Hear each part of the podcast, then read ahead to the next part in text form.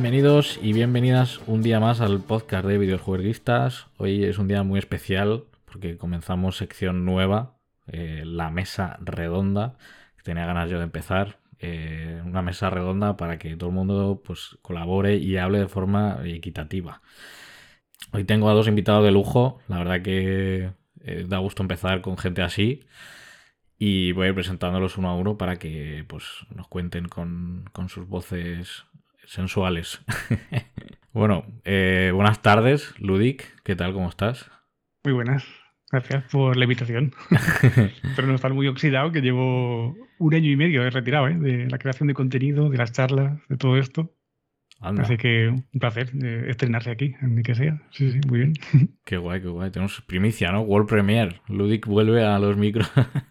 ya ves. Llevo una semanita subiendo vídeos, de pena, porque ya nadie se acuerda casi. Pero con ganas, con ganas de volver y, también con ganas de, hablar con gente, porque los vídeos que hacía yo al final eran gameplays tal, y apetece más este rollito. La verdad es que está guay, está guay. Me alegro, me alegro. Bueno, Ludic es CM, Influencer Marketing y PR. Ahí es nada. Yo ahí, ahí, yo creo que influencer marketing no entiendo qué es. Intuyo que tú sí.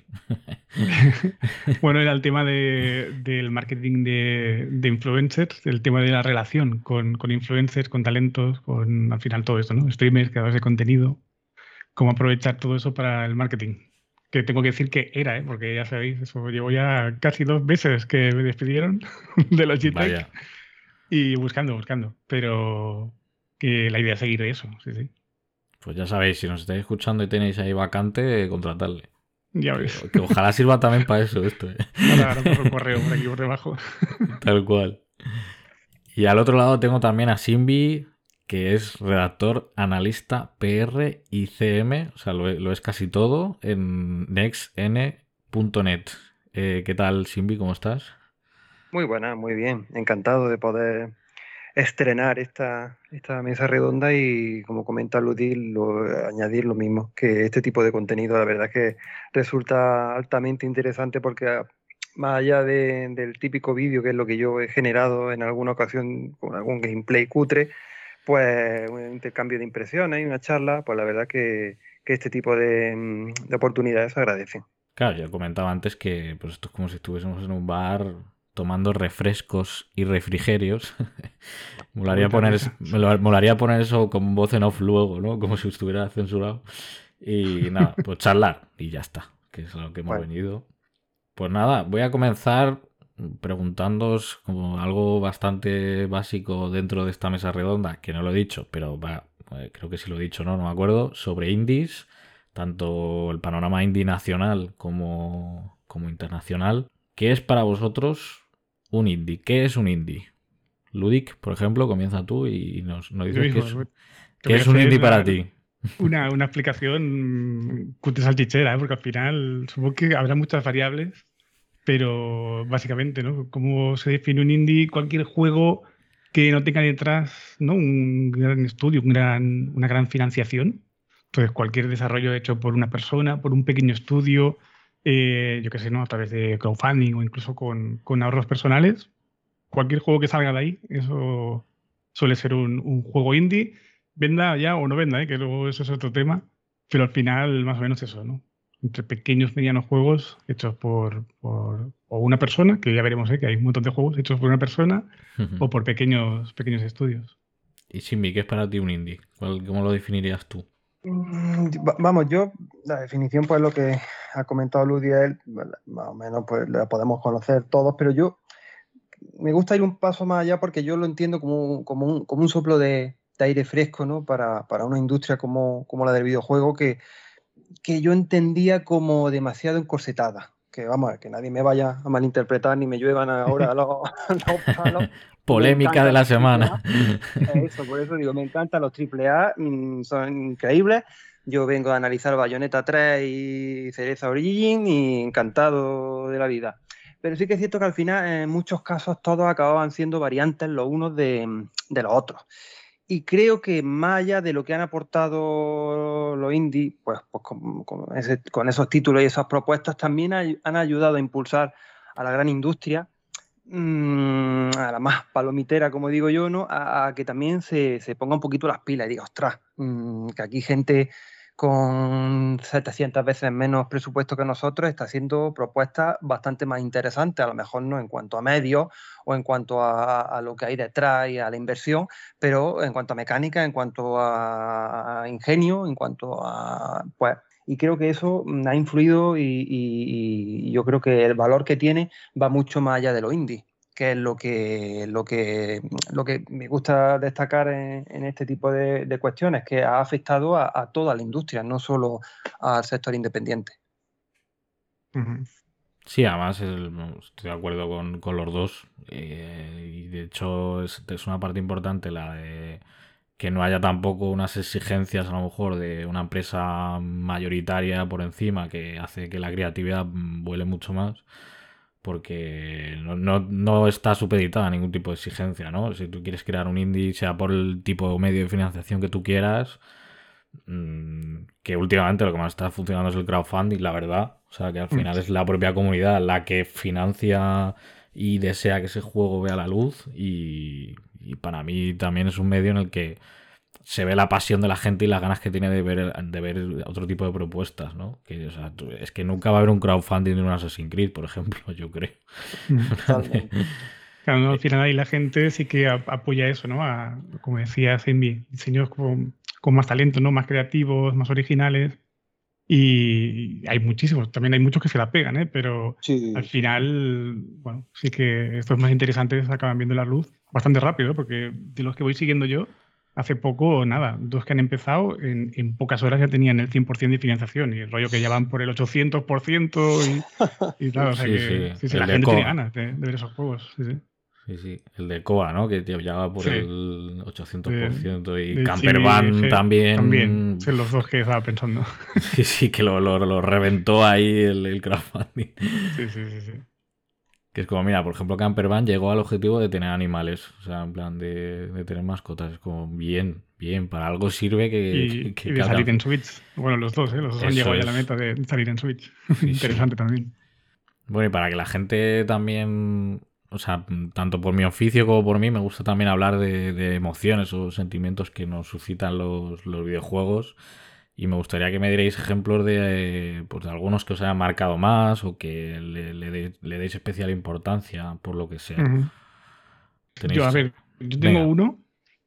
igual te podría decir, voy a decir uno, voy a decir uno solo. uno que me marcó. Voy a arriesgar. Por, varias cosas. ¿eh? Es el primer juego que subí al canal de, YouTube hace ya seis años. Y es un juego de estos eh, narrativo, un walking simulator, que mucha gente dirá, ah, eso no es un juego, es una película, tal. ¿no? Me marcó muchísimo. Ese What Remains of Edith Finch. No sé si lo habéis jugado. No lo he jugado, pero sé cuál es. Mm. O sea, porque desde Other Wilds eh, estoy muy fichando Walking Simulators. ¿eh? Pues a mí me gustó muchísimo, sobre todo por eso, ya te digo, son historias. De hecho, bueno, el juego en sí es eh, una chica que es Edith Finch, que eh, vuelve con un diario a, su, a la casa familiar, digamos, una casa que está por ahí perdida, cruzando un lago, tal. Y lo curioso de esta familia es que están todos muertos, solo queda ella y, llega a la casa ahí un poco a revivir las historias de cada miembro de la familia que, que fue muriendo y que mm, un poco ahí ya tirando de imaginación, como que te lo explican con historias, pues eso, ¿no? Súper imaginativas. Eh, yo qué sé, la muerte de una niña te la cuentan como que se transforma en pájaro, viaja por ahí y tal.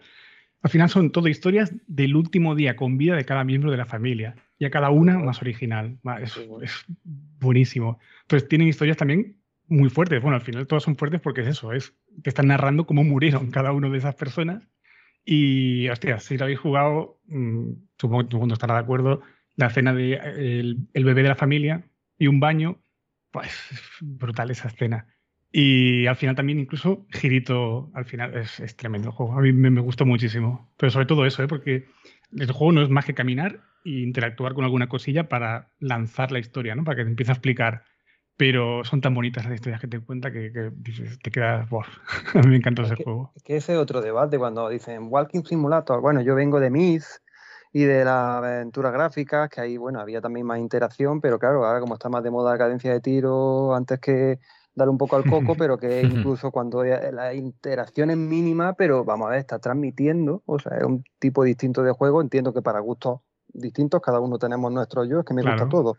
Pero hay momento para todo. Sí, sí, sí, sí, yo además me encanta. Me encanta cuando te, te llena, te llena y te transmite, porque al fin y al cabo tú juegas un beat up y te puedes estar transmitiendo, pues, vamos, la adrenalina por tal.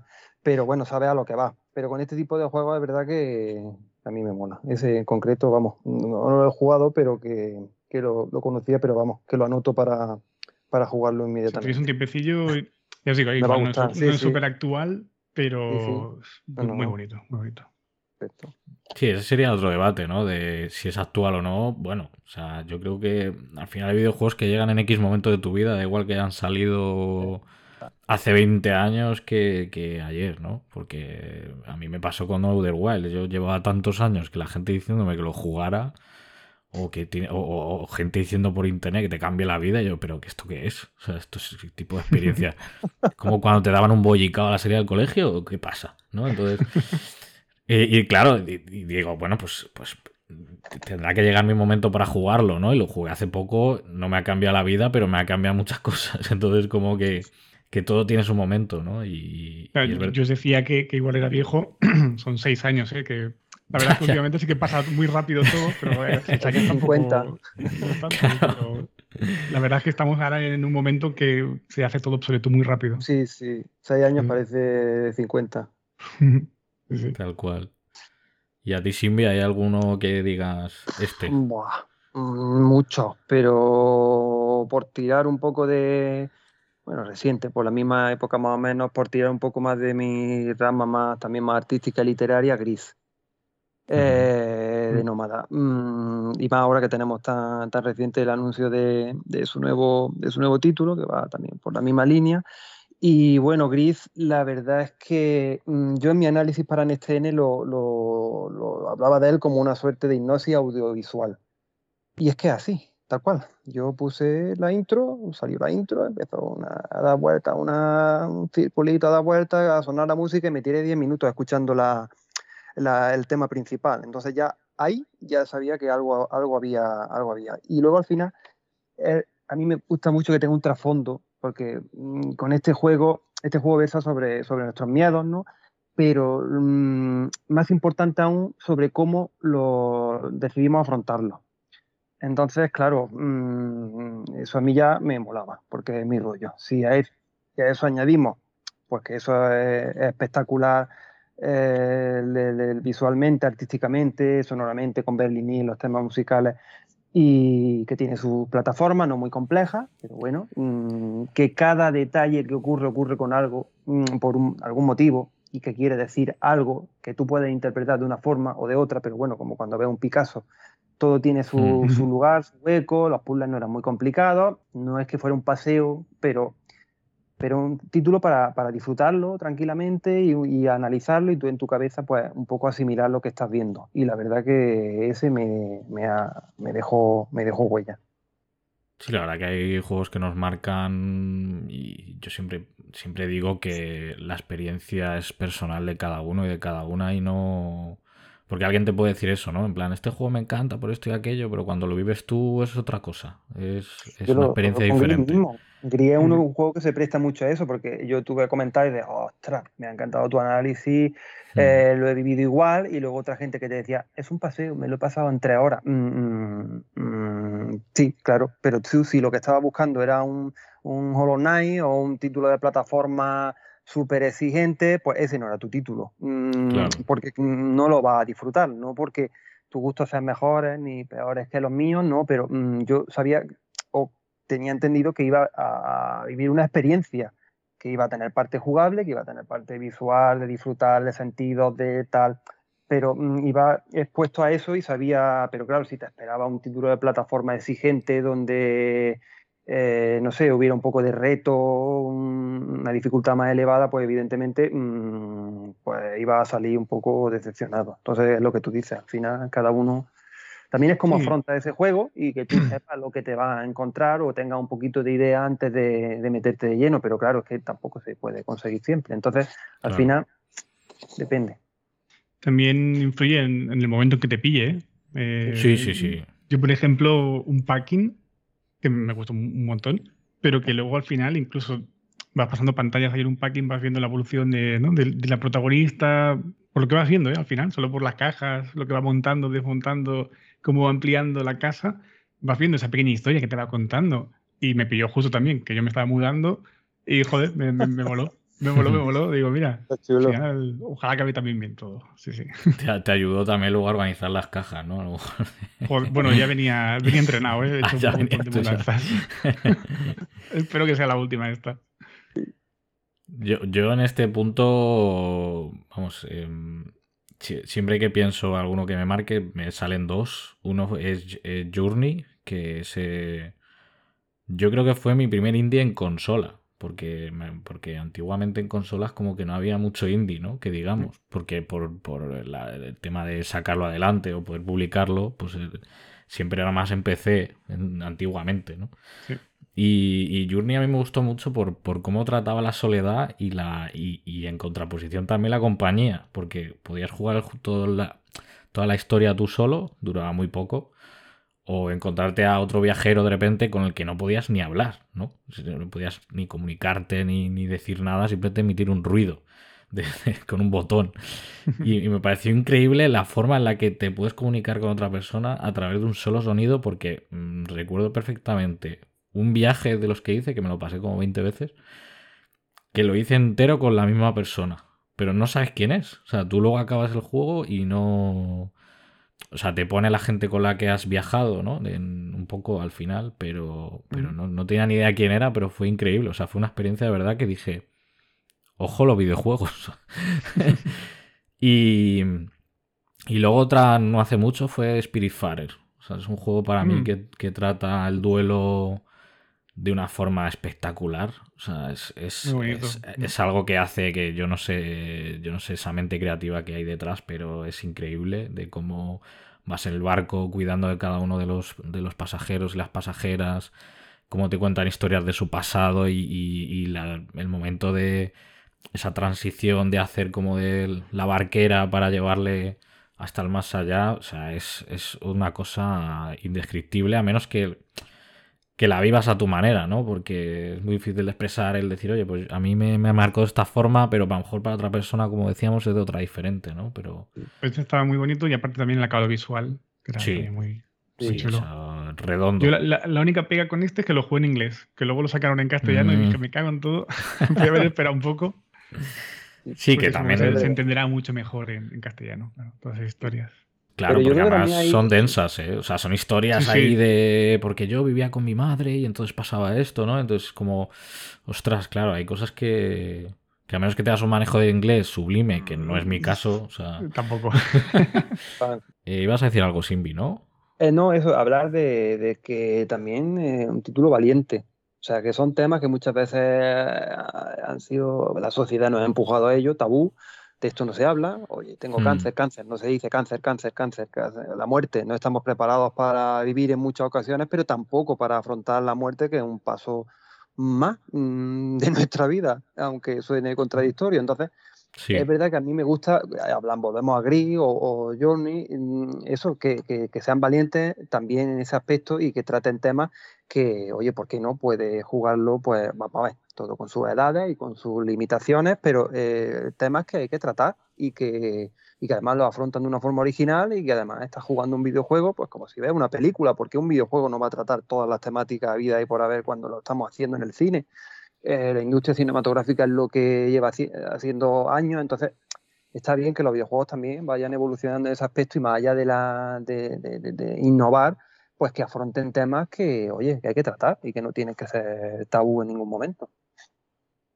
Sí, además yo, me acuerdo que fue jugar Spiritfarer y al día siguiente le escribí un artículo entero que se llama Hablando del duelo a través de Spiritfarer. O sea, era como como una catarsis creativa de haber jugado el juego y tener que hablar de cómo trabaja el duelo y hablar del duelo a través de un videojuego como lo hace, ¿no? Y, y fue, o sea, la verdad que es una experiencia como muy, muy bonita en mi caso de decir, oye, pues jugué el juego, me hizo plantear muchas cosas y luego quise hablar sobre cómo lo trabaja, ¿no? Y a mí es que me gusta mucho. Bueno, ¿Y cómo veis el panorama indie de la actualidad? Que, pregunta amplia, ¿eh? claro, pues con, mil cosas. De repente estamos hablando de sentimientos y, cómo veis el panorama, chicos. Eh, digo bien o mal y pasamos página. Venga, Simbi, lánzate. ¿Qué piensas de, cómo va ahora la cosa? Complicado. Yo, mira, mm, el otro día, eh, ¿con quién, quién, fue entrevista? Fue con David, eh, el tema de, de Devilis con Minabo y hablaba de la fortaleza del sector aquí en España y me decía, fortaleza, y que tal, que todo bien. Y dice, oye, sí, pero esto está complicadísimo y cada vez más. Entonces, claro, mm, al final yo lo que veo es que hay mucho talento, pero también un nivel de competencia brutal. Y, claro, eso lleva a que veamos salir adelante proyectos que llevan años y años y años, y bueno, ¿y cuántos? No sabremos nada, lo más mínimo, y han estado ahí con su germen a punto de salir, pero todo yo creo que por lo, lo que he ido viendo a lo largo de las entrevistas que he ido haciendo, porque bueno, me he especializado en el tema indie patrio y, todo ha sido tema de mm, desarrolladoras españolas y más allá de las particularidades nuestras, que vamos con un poquito de retraso con, respecto a otros muchos países, talento nos sobra, pero hasta ahora lo exportábamos y ahora están empezando a salir proyectos nacionales y todos me dicen lo mismo. Esto, bien, tú estás viendo esto, hemos salido adelante, perfecto, agradecido. Tenemos mecanismos como el crowdfunding, que sin esto, imagínate dónde íbamos ahí, porque además empezamos como crowdfunding, pero después de empezar como crowdfunding y ver el éxito que tiene, empiezan las desarrolladoras, o sea, las editoras, a acercarse a nosotros. O sea, también es un, escaparate, más allá de la financiación, a que abra puertas más, más grandes. Entonces nos dicen eso, dicen, vamos, esto está muy complicado y cada vez hay más competencia y cada vez pues, hay más videojuegos y, claro, entonces es un tema que daría para horas y horas de charla porque, no sé, las sensaciones se contraponen. Positiva en el sentido de lo que hablamos, el talento, pero claro, el panorama mm, tiene que ser, no lo he visto en primera persona, pero por lo que me comentan, tiene que ser bastante complicado de llevar a cabo cualquier tipo de proyecto. Mm. O sea, sí que es verdad que hay más juegos que nunca. Un montón de novedades de proyectos. Eh, yo, por ejemplo, llevo tres años yendo al, al Indie Dev Day, que se hace aquí en Barcelona, y cada año va creciendo. De hecho, este año cambian de ubicación, se van a, a La Farga, que es un recinto mucho más grande que donde lo hacían, en, las cocheras de Sans. Eh, tienen muchos más stands, habrá mucha más gente enseñando proyectos. Eh, hay muchísimos juegos. Yo, de hecho, por ejemplo, un poco acabé cayendo en tema indie porque tampoco daba la economía para comprarse cuatro juegos triple A cada vez. Sí, sí, al comienzo de mucho. En vez de comprarme un triple A me puedo comprar eh, tres indies que los voy a disfrutar más igual. Y claro, ¿qué está pasando ahora? Que es que ahora hay semanas en que hay también tres, cuatro lanzamientos indies que me interesan. Y digo, estamos en las mismas. Ahora, si me salen 10 juegos indies chulos al mes, eh, no puedo. No, no, puedo con todos. O sea, acabo también saturado. Entonces mm. eso, ¿no? Hay mucha variedad, mucha oferta, pero claro, tampoco sí, sí hay tanta demanda para, para todo. Sí que es verdad que decíamos, ¿no? Igual los que ya han, han hecho un primer proyecto interesante está guay porque sí que tienen ya más, más recursos detrás. Hablábamos de, de Chibi G Studios, la gente de Summer y Mana que ahora sacarán el COA. Claro, esta gente pues, ya van haciendo. Eh, la gente, por ejemplo, también de Wild Sphere que sacaron el Oxide Room hace un, par de años, o el año pasado, no me acuerdo. Como ya con la mudanza he desconectado, diría que el año pasado. y están trabajando en, la secuela, en Oxide Room 208, que también sale este año. Entonces, sí que es guay que, bueno, poco a poco eh, van creciendo algunos, van saliendo más, pero sí que es verdad también que habrá un montón que no, no pueden, no pueden sacar más, más proyectos. Es que no da para todos, no da para todos. No sé dónde leí que, ¿no? Por ejemplo, el el 99% de indies que salen ahí en Steam que, se la pegan, que no, que no venden y vamos. Claro, es que hay, hay muchos, muchos juegos. Claro, es complicado hacerse un hueco entre todo lo que hay, aunque todo sea muy bueno y muy creativo, porque hmm. justo eso que comentabas tú de... O sea, yo por ejemplo, pues en tema de crowdfunding, pues me, me pongo a investigar, en plan a ver qué proyectos hay y tal, ¿no? Entonces, hace poco pues eh, mm, financié parte de lo de Atlas Negro Infernum, ¿no? Que, yo no soy un juego de miedo, pero oye, lo probé o sea, lo vi un día y tal, y digo, bueno, vamos a invertir lo poco que pueda, ¿no? Entre las recompensas que hay y tal, pues tal. Luego Camper Van dije, automático, meto dinero, ya está. Ese sí, Claro, ese. de repente sale Coa, digo, pero si- y yo pensando, es que va a llegar un punto en el que en el que no tengo dinero para, para, ¿sabes? En plan de, si es que quiero invertir en todo, pero no, no puedo. O sea, Mi no vida, puedo. mi vida. Ni vida tampoco, o sea, que eso digo, bueno, Es importante. claro, digo, y Claro. luego cuando lo juego, porque claro, llega un momento que, Eh, porque claro, qui- quiero meter, eh, eh, o sea, que me encanta poder colaborar a nivel nacional, pero es que también me salen indies internacionales que les quiero seguir la pista. También. digo, oye, que quiero, quiero probar esto. Pues el, el- el que hablamos antes del nombre complicadísimo, el de Plusky Squire, que salió ayer. Plusky, sí. El Plusky Plusky este del showcase, que, que se salió, salió hace tiempo, o sea, se anunció hace tiempo, pero digo, es que ese juego lo quiero ya. O sea, quiero poder jugarlo ya, quiero meterme en un libro, salir del libro y, y con mi personajito, ¿no? Y ya está. O sea, quiero ser feliz con eso. Pero claro, es que no, no hay tiempo ni dinero para todo lo que queremos abarcar, ¿sabes? Y entiendo que para cada estudio es importante que la persona diga, oye, pues si hay un crowdfunding quiero, quiero poder aportar, ¿no? O sea, que la gente pueda aportar, pero a mí personalmente no me da para todo. O sea, no, no me da Yo para intento todo. y los mismos dos que tú dices, ¿eh? el Camper Van y el Coa, en los dos apoyé ahí lo que pude, pero luego es eso, luego, hostia, también sale este lanzamiento que me interesa, luego esto, el Jedi Survivor, el no sé cuántos, a la Ya, ya. y no, no da, no da la vida. Claro, el otro día hice un... Problema de muchos, me imagino, ¿eh? pero bueno. Sí, sí, problema del primer mundo, en plan, ostras, es que no. No, pero el otro día, eh, o sea, el podcast individual que saqué el otro día fue sobre el ritmo de lanzamientos, ¿no? Y, y el bucle que hay en que, venga, pues sale Jay Survivor, luego sale el, el Zelda, y luego va a salir tal juego, y luego viene el Final Fantasy, y luego viene Starfield, y es como.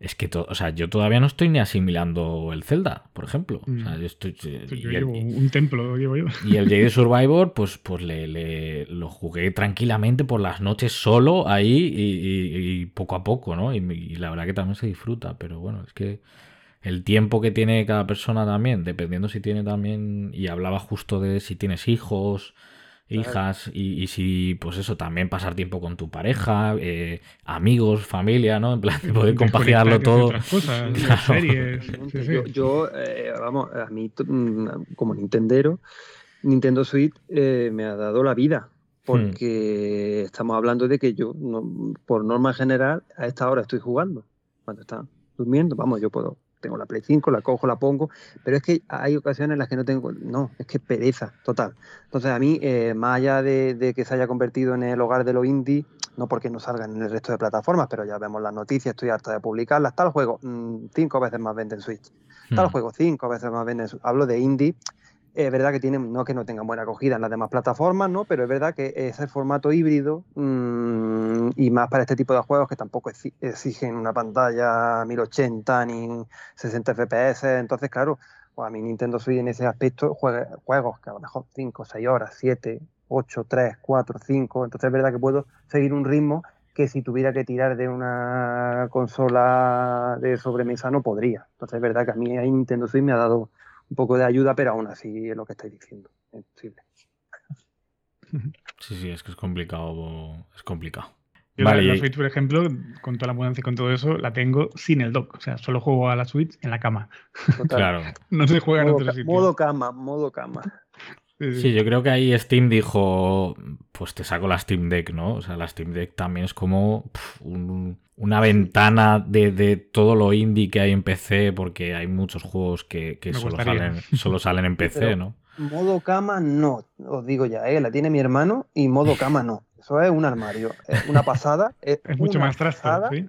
Modo pero sofá, si ¿no? a mí, ahí está, me estoy durmiendo y más de una vez cae la consola en la nariz y no la tengo pequeña, ya aviso, pues imaginaos con la Steam Deck, es peligroso, eso es peligro de muerte totalmente. O sea, vamos a ver, es una pasada. Es portátil, es cómoda, ¿no? Pero claro, se nota la diferencia. Entonces, en ese modo que yo tengo de ese ratito relajado, con la consola yo creo que acabaría con los brazos dormidos a... Pues a mí al revés, me ha pasado que a veces he estado en el PC, yo soy muy de PC ¿eh? también, juego sobre todo por, porque igual me sale más barato o dado la clave para PC Claro. y tal, Hmm. y hace poco recuerdo, enganchado al, al Dredge, con el barquito ahí visitando islas tal, Ujú. y como lo tenía en PC era, hostia, es que sueño a la una, me gustaría estar en la cama jugándolo, no puedo, una Steam Deck no estaría mal. Y, hostia, hecho de menos, ¿eh? pero mucho dinero. No, yo, hablaba por peso, porque. Claro, claro. la diferencia. También, mucho, sí, sí. Pero es una pasada. Vamos, yo, mi hermano, mm, no, se arrepiente, está encantadísimo por eso, porque ahora él es muy de PC también. Yo no soy muy, muy de PC, entonces él está sacando mucho partido. Es lo que tú comentas al final, lo que decimos, cada consola, cada usuario, eh, si al final somos un mundo y claro, pues que haya oferta para todos. Y actualizar un poco el tema de la visibilidad y demás, eh, ¿cómo pensáis que se puede mejorar de cara a dar visibilidad a un lanzamiento? Porque es verdad que, bueno, tenemos el, Kickstarter, el compartir en Twitter, redes sociales y demás. ¿Y cómo creéis que puede ayudar, pues no sé, por ejemplo, la, prensa o los medios también, o, en el caso de los creadores de contenido también, pues cómo, cómo se puede mejorar la visibilización de un lanzamiento? A ver, al final sí que es verdad, los que voy siguiendo yo, ¿eh? que muchos eh, añaden la wishlist, eh, tal, boca a boca, pero a ver, hoy en día al final lo que decías al principio de qué es el, influencer marketing, pues buscar influencers que quieren jugar a tu juego, por ejemplo, sería influencer marketing y, desde luego va, eso va muy bien hoy en día. O sea, que, un tío que tenga, ya, no uno grande, que tenga millones de seguidores, pero que tenga miles de seguidores, te puede ayudar muchísimo, muchísimo. No sé si más que salir en las noticias, pero mm, entre lo que te va a costar salir las noticias o si, se paga en el que no lo sé, o que se interesen, ya lo veo complicado. Pero al final, el poder conseguir, por ejemplo, que fuera Blasphemous 2, ¿no? Que reunió ahí en Sevilla, o se hmm. llevó ahí que sea reseñas, a Pazos, Elvira Yuki, tal gente que, que también ¿no? iba bien por, por, el tipo de juego y, eh, que de la zona, bueno, Pazos diría que no, ¿no? Pero el Yuki reseñas, pues igual sí que eran por ahí. Pues joder, te los ibas ahí una presentación que por lo que he visto bastante guapa, bastante currada. Sí, tiene una pinta espectacular eso, sí. Sí, sí. Con cuadros ahí que yo dije, qué envidia más sana. con las ganas que tengo al juego, ¿sabes? Que lo hicieron también en una ubicación, un recinto que ¿no? estaba arquitectónicamente muy chulo, que, que cuadraba con, con, la imagen del juego. Y, joder, pues eventos de este tipo van súper bien, que lo he dicho, ¿eh? igual no sé lo que les costaría. Yo cuando trataba esos temas, mm, ya te digo, depende del influencer. Igual sí que había alguno que se disparaba con miles de euros, pero eh, pazos, reseñas y esta gente no creo que, sean de este tipo que pidan tanto. Y al hmm. final, pues es un gasto más comedido, pero que te da una difusión enorme. Eso por un lado. Y si no, ya tirar de ingenio y hacer como la gente de Minabo Encontrarte el nombre con gancho y, la publicidad hecha. Totalmente. Claro que también. Yo creo que vamos, es importante porque al final es un poco la originalidad, ¿no? Pero, pero claro, mm, es que ese tipo de eventos, eh, al final, si tú tienes allí a cuatro, cinco, seis influencers, cada uno tiene su comunidad y va a ir multiplicando exponencialmente la difusión. Pero claro, mm, al final estamos en un momento en el que mm, se abren varias vías, porque al final hablamos del boca a boca, de un contacto más cercano, mm. y de una difusión a través de, que es lo que intentamos nosotros, pues, en este N, haciendo un poquito de spam, y, en otras muchas comunidades como vosotros mismos, eh, porque parece que todo en la industria de videojuegos, por lo menos en la prensa, está todo podrido y todo tal cual, y, muchísimo menos, pasa que se nos escucha menos a muchos, hmm. pero esa difusión a través de comunidades más sanas, que solo buscan compartir una afición, y que y cada vez yo creo que, que, a las compañías, no en plan Nintendo, porque ahí seguimos nosotros atascados, curioso, el tema de los embargos da para para 15 telediarios, pero bueno, a, las pequeñitas o muchas españolas cada vez les queda más claro que la potencia, y hablo de números, sin control no sirve de nada, porque de nada sirve obtener 15.000 me gusta si de los 15.000, 16.000 son bots. Entonces, claro, mm, al final mm, sí, influencers, claro, pero mm, del tipo del que estáis comentando, comunidades ya grandes que tienen, van ampliando, pero una comunidad guay, que interaccionan, que mira a sus usuarios y son reales, no como los de los políticos. Pazos, que sabes que es un tío que, los indies los adora. claro, claro, Es que por ahí deben ir un poquito las cosas, que sea todo sano y eso, y divertido y un poco y luego original, como lo de Minabo, que ya estaban ellos ya un poquito, por lo que me comentó David, ya está harto del chiste, pero decía, no, no, pero agradecido, ¿eh?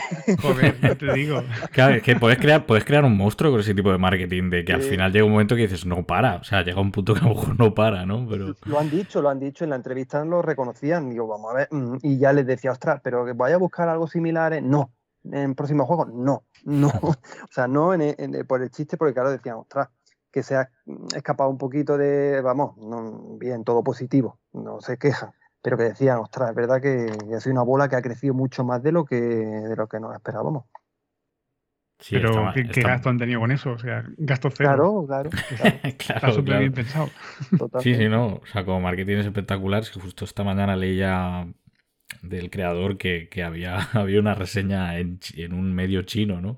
que le habían puesto el 9, que dijo... No sé qué pone, pero mola. Claro, digo, no sé si ha llegado hasta ahí la broma, ¿no? Hasta China, de repente.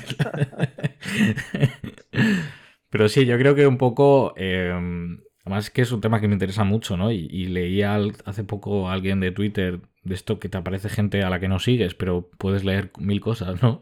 eh, que lo que más funcionaba ahora en los, para los videojuegos era poner un vídeo corto, no poner ni el nombre y una mm. descripción cortísima de lo, que es, de lo que es el juego. Y que eso, que por ejemplo en TikTok o en plataformas de vídeo, que corre como la pólvora. Y digo, increíble. O sea, no pones ni el nombre del juego y, por poner un pequeño vídeo y una descripción ahí súper directa, a lo mejor la gente le interesa más que. Funcionaba mejor, Que hablando de mecánicas o hablando del diseño de arte y tal, ¿no? Pones juego de zombies, matas a 100, te damos una moneda, pum, vídeo, y que eso corría pues como la pólvora, ¿no? Me parecía súper curioso, digo, ostras. Pero bueno, también hace mucho el, el wishlist y, y el compartir. O sea, que además yo, eso no nos cuesta nada si vemos algún proyecto que nos gusta, por darle a compartir y ya está, para que la gente lo vea. Si quiere aportar, que aporte y si no, pues oye, al menos que lo conozca y algún día le dé por probarlo. Claro, sin, sin ser influencers. ¿eh? Yo lo comparto, digo, igual lo van a ver 50 personas, pero oye, todo suma. Sí, sí, hay que compartirlo siempre, siempre, siempre. 50 personas de, de las que estamos hablando, 50 personas pues interesadas que lo van a publicar. Mucho más valioso, sí, sí. Y, y, y, sana, que es lo que vuelvo a, las comunidades sanas, fuera pelea, fuera malos rollos y a disfrutar de los videojuegos y si me gusta comparto y al final parece lento, parece un proceso lento, pero 50 por 50 por 50 por 50, claro, al final pues se llega lejos. Sí, además, yo creo que por ejemplo con los de Blasphemous invitaron a gente, a mí, vamos, a mí personalmente súper maja. O sea, el Eric Pazos, el Virayuki y, y, reseñas, yo decía, oye, pues gente muy bien, la verdad, que yo creo que es gente que tiene una comunidad sana detrás y... Porque también depende a quién le quieres dar tu juego, ¿no? Que a lo mejor hay gente que no tiene una comunidad completamente limpia y a ver qué imagen puedes dar luego de, a quién le has enseñado el juego, a quién se lo está cediendo, ¿no? Que eso también... Pues, eh, es, un arte, ¿eh? saber elegir. Hombre, claro que es un arte. Conviene, no es fácil, no es fácil. Y ahora mismo la pregunta que voy a hacer, que a mí, pues bueno, cuando la pensé, digo, no sé hasta qué nivel, ¿no? Pero es, es bueno que algunos de los indies se inspiren en AAA, que hay, o sea, sabemos que hay indies que son una idea original total, pero hay otros que, bueno, hay cierta inspiración en los AAA para deformar, coger la idea y hacerla de otra forma, ¿no? Eh, ¿Hasta qué punto creéis que, es bueno, es malo? No sé qué pensáis en este tema. Ludic, por ejemplo. Empiezo yo. A ver, yo un poco, como comentaba Simbi al principio, mm, yo preferiría que no, por lo de no perder la esencia, ¿no? O sea, seguir con sus ideas locas, con su originalidad, con sus mecánicas que no tienen nada que ver con lo común, etcétera, eh, casi que prefiero que vayan por ahí que no eh, intentar parecerse a o copiar lo que ha hecho otro tal porque le ha funcionado, porque ejemplos, ¿no?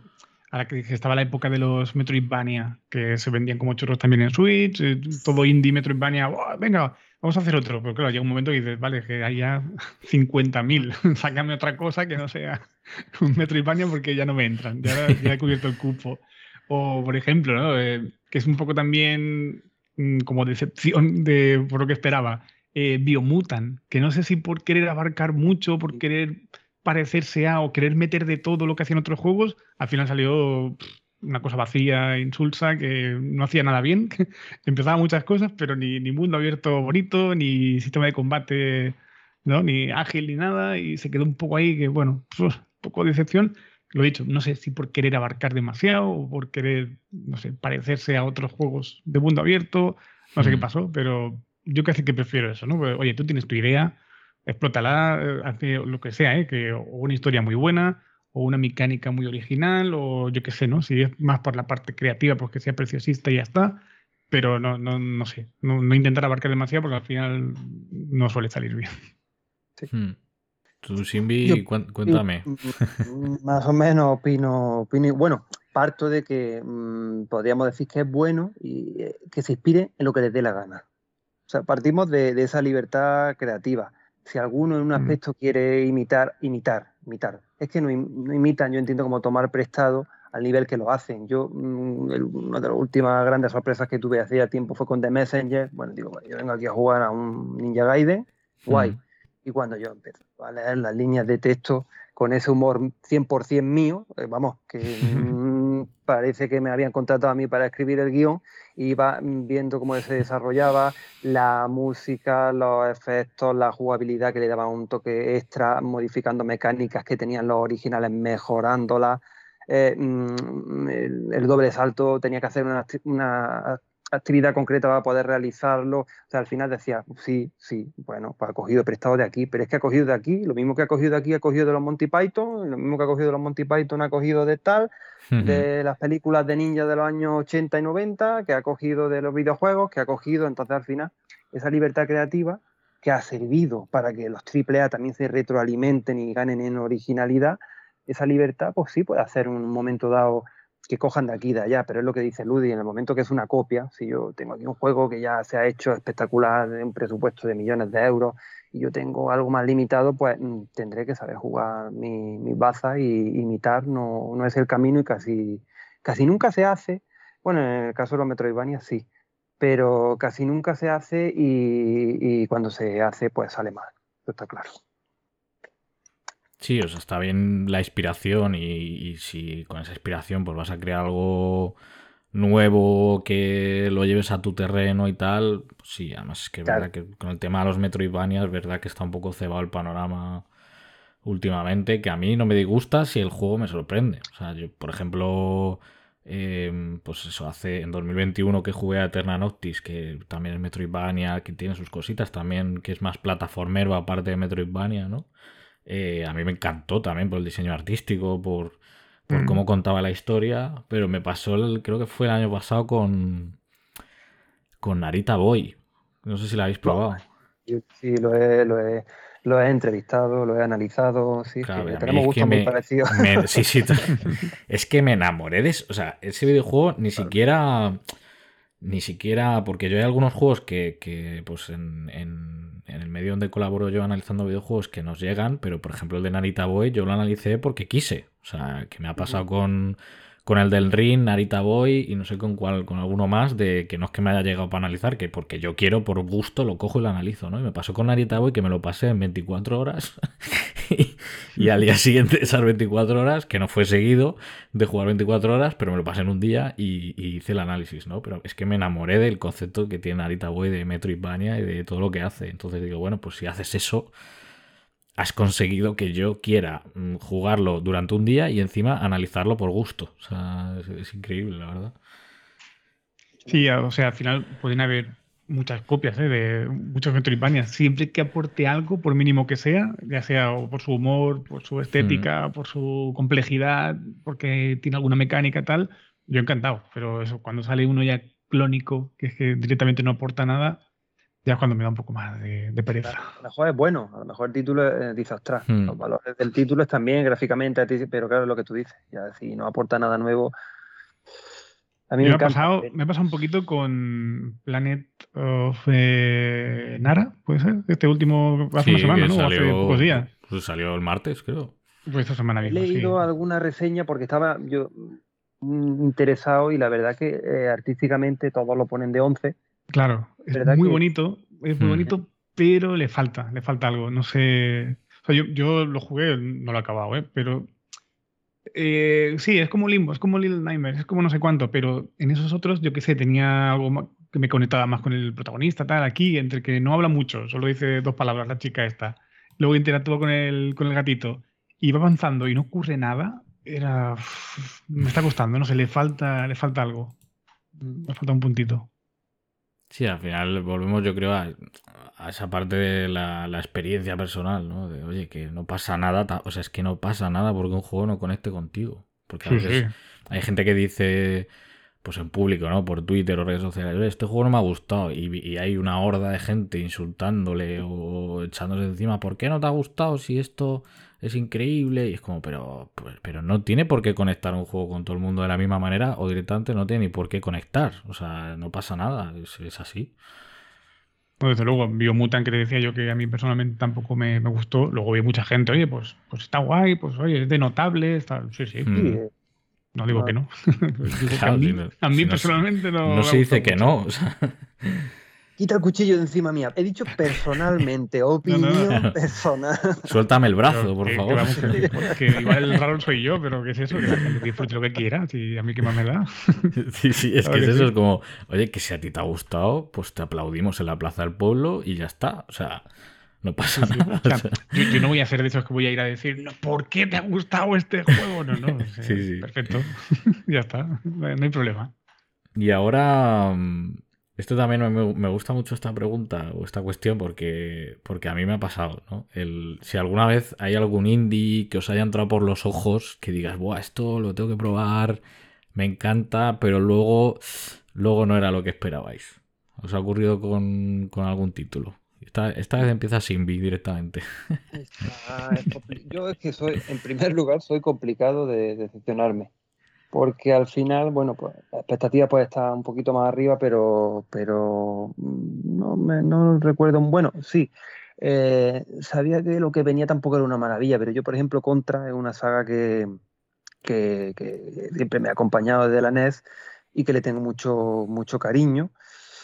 Pero claro, no tengo tanto cariño por ver lo que está haciendo con muchas de esas marcas Konami, ¿no? La, actual reina del pachinko, como yo la llamo, eh, otro la gloriosa, y fue con contra Rogue Court que, que, yo me esperaba, bueno, no me espero una maravilla. Y bueno, viene de Konami, pero claro, esto lo creó Toy Logic, Toy Logic creo que era, o sea que bueno, Konami puso pues, el dinero para que lo hiciera una independiente. Entonces, no me esperaba mucho, pero vamos, una, una, basura tampoco, pero bueno, un run and gun del montón, gráficamente era feo, sin personalidad y no terminaba de despegar en, en, ningún momento. Vamos, y es contra, que no estoy siendo extremadamente exigente, pido unos hmm. personajes chulos, un, un, gráficamente pues que me llene, mucha acción, no música cañera, no quiero más.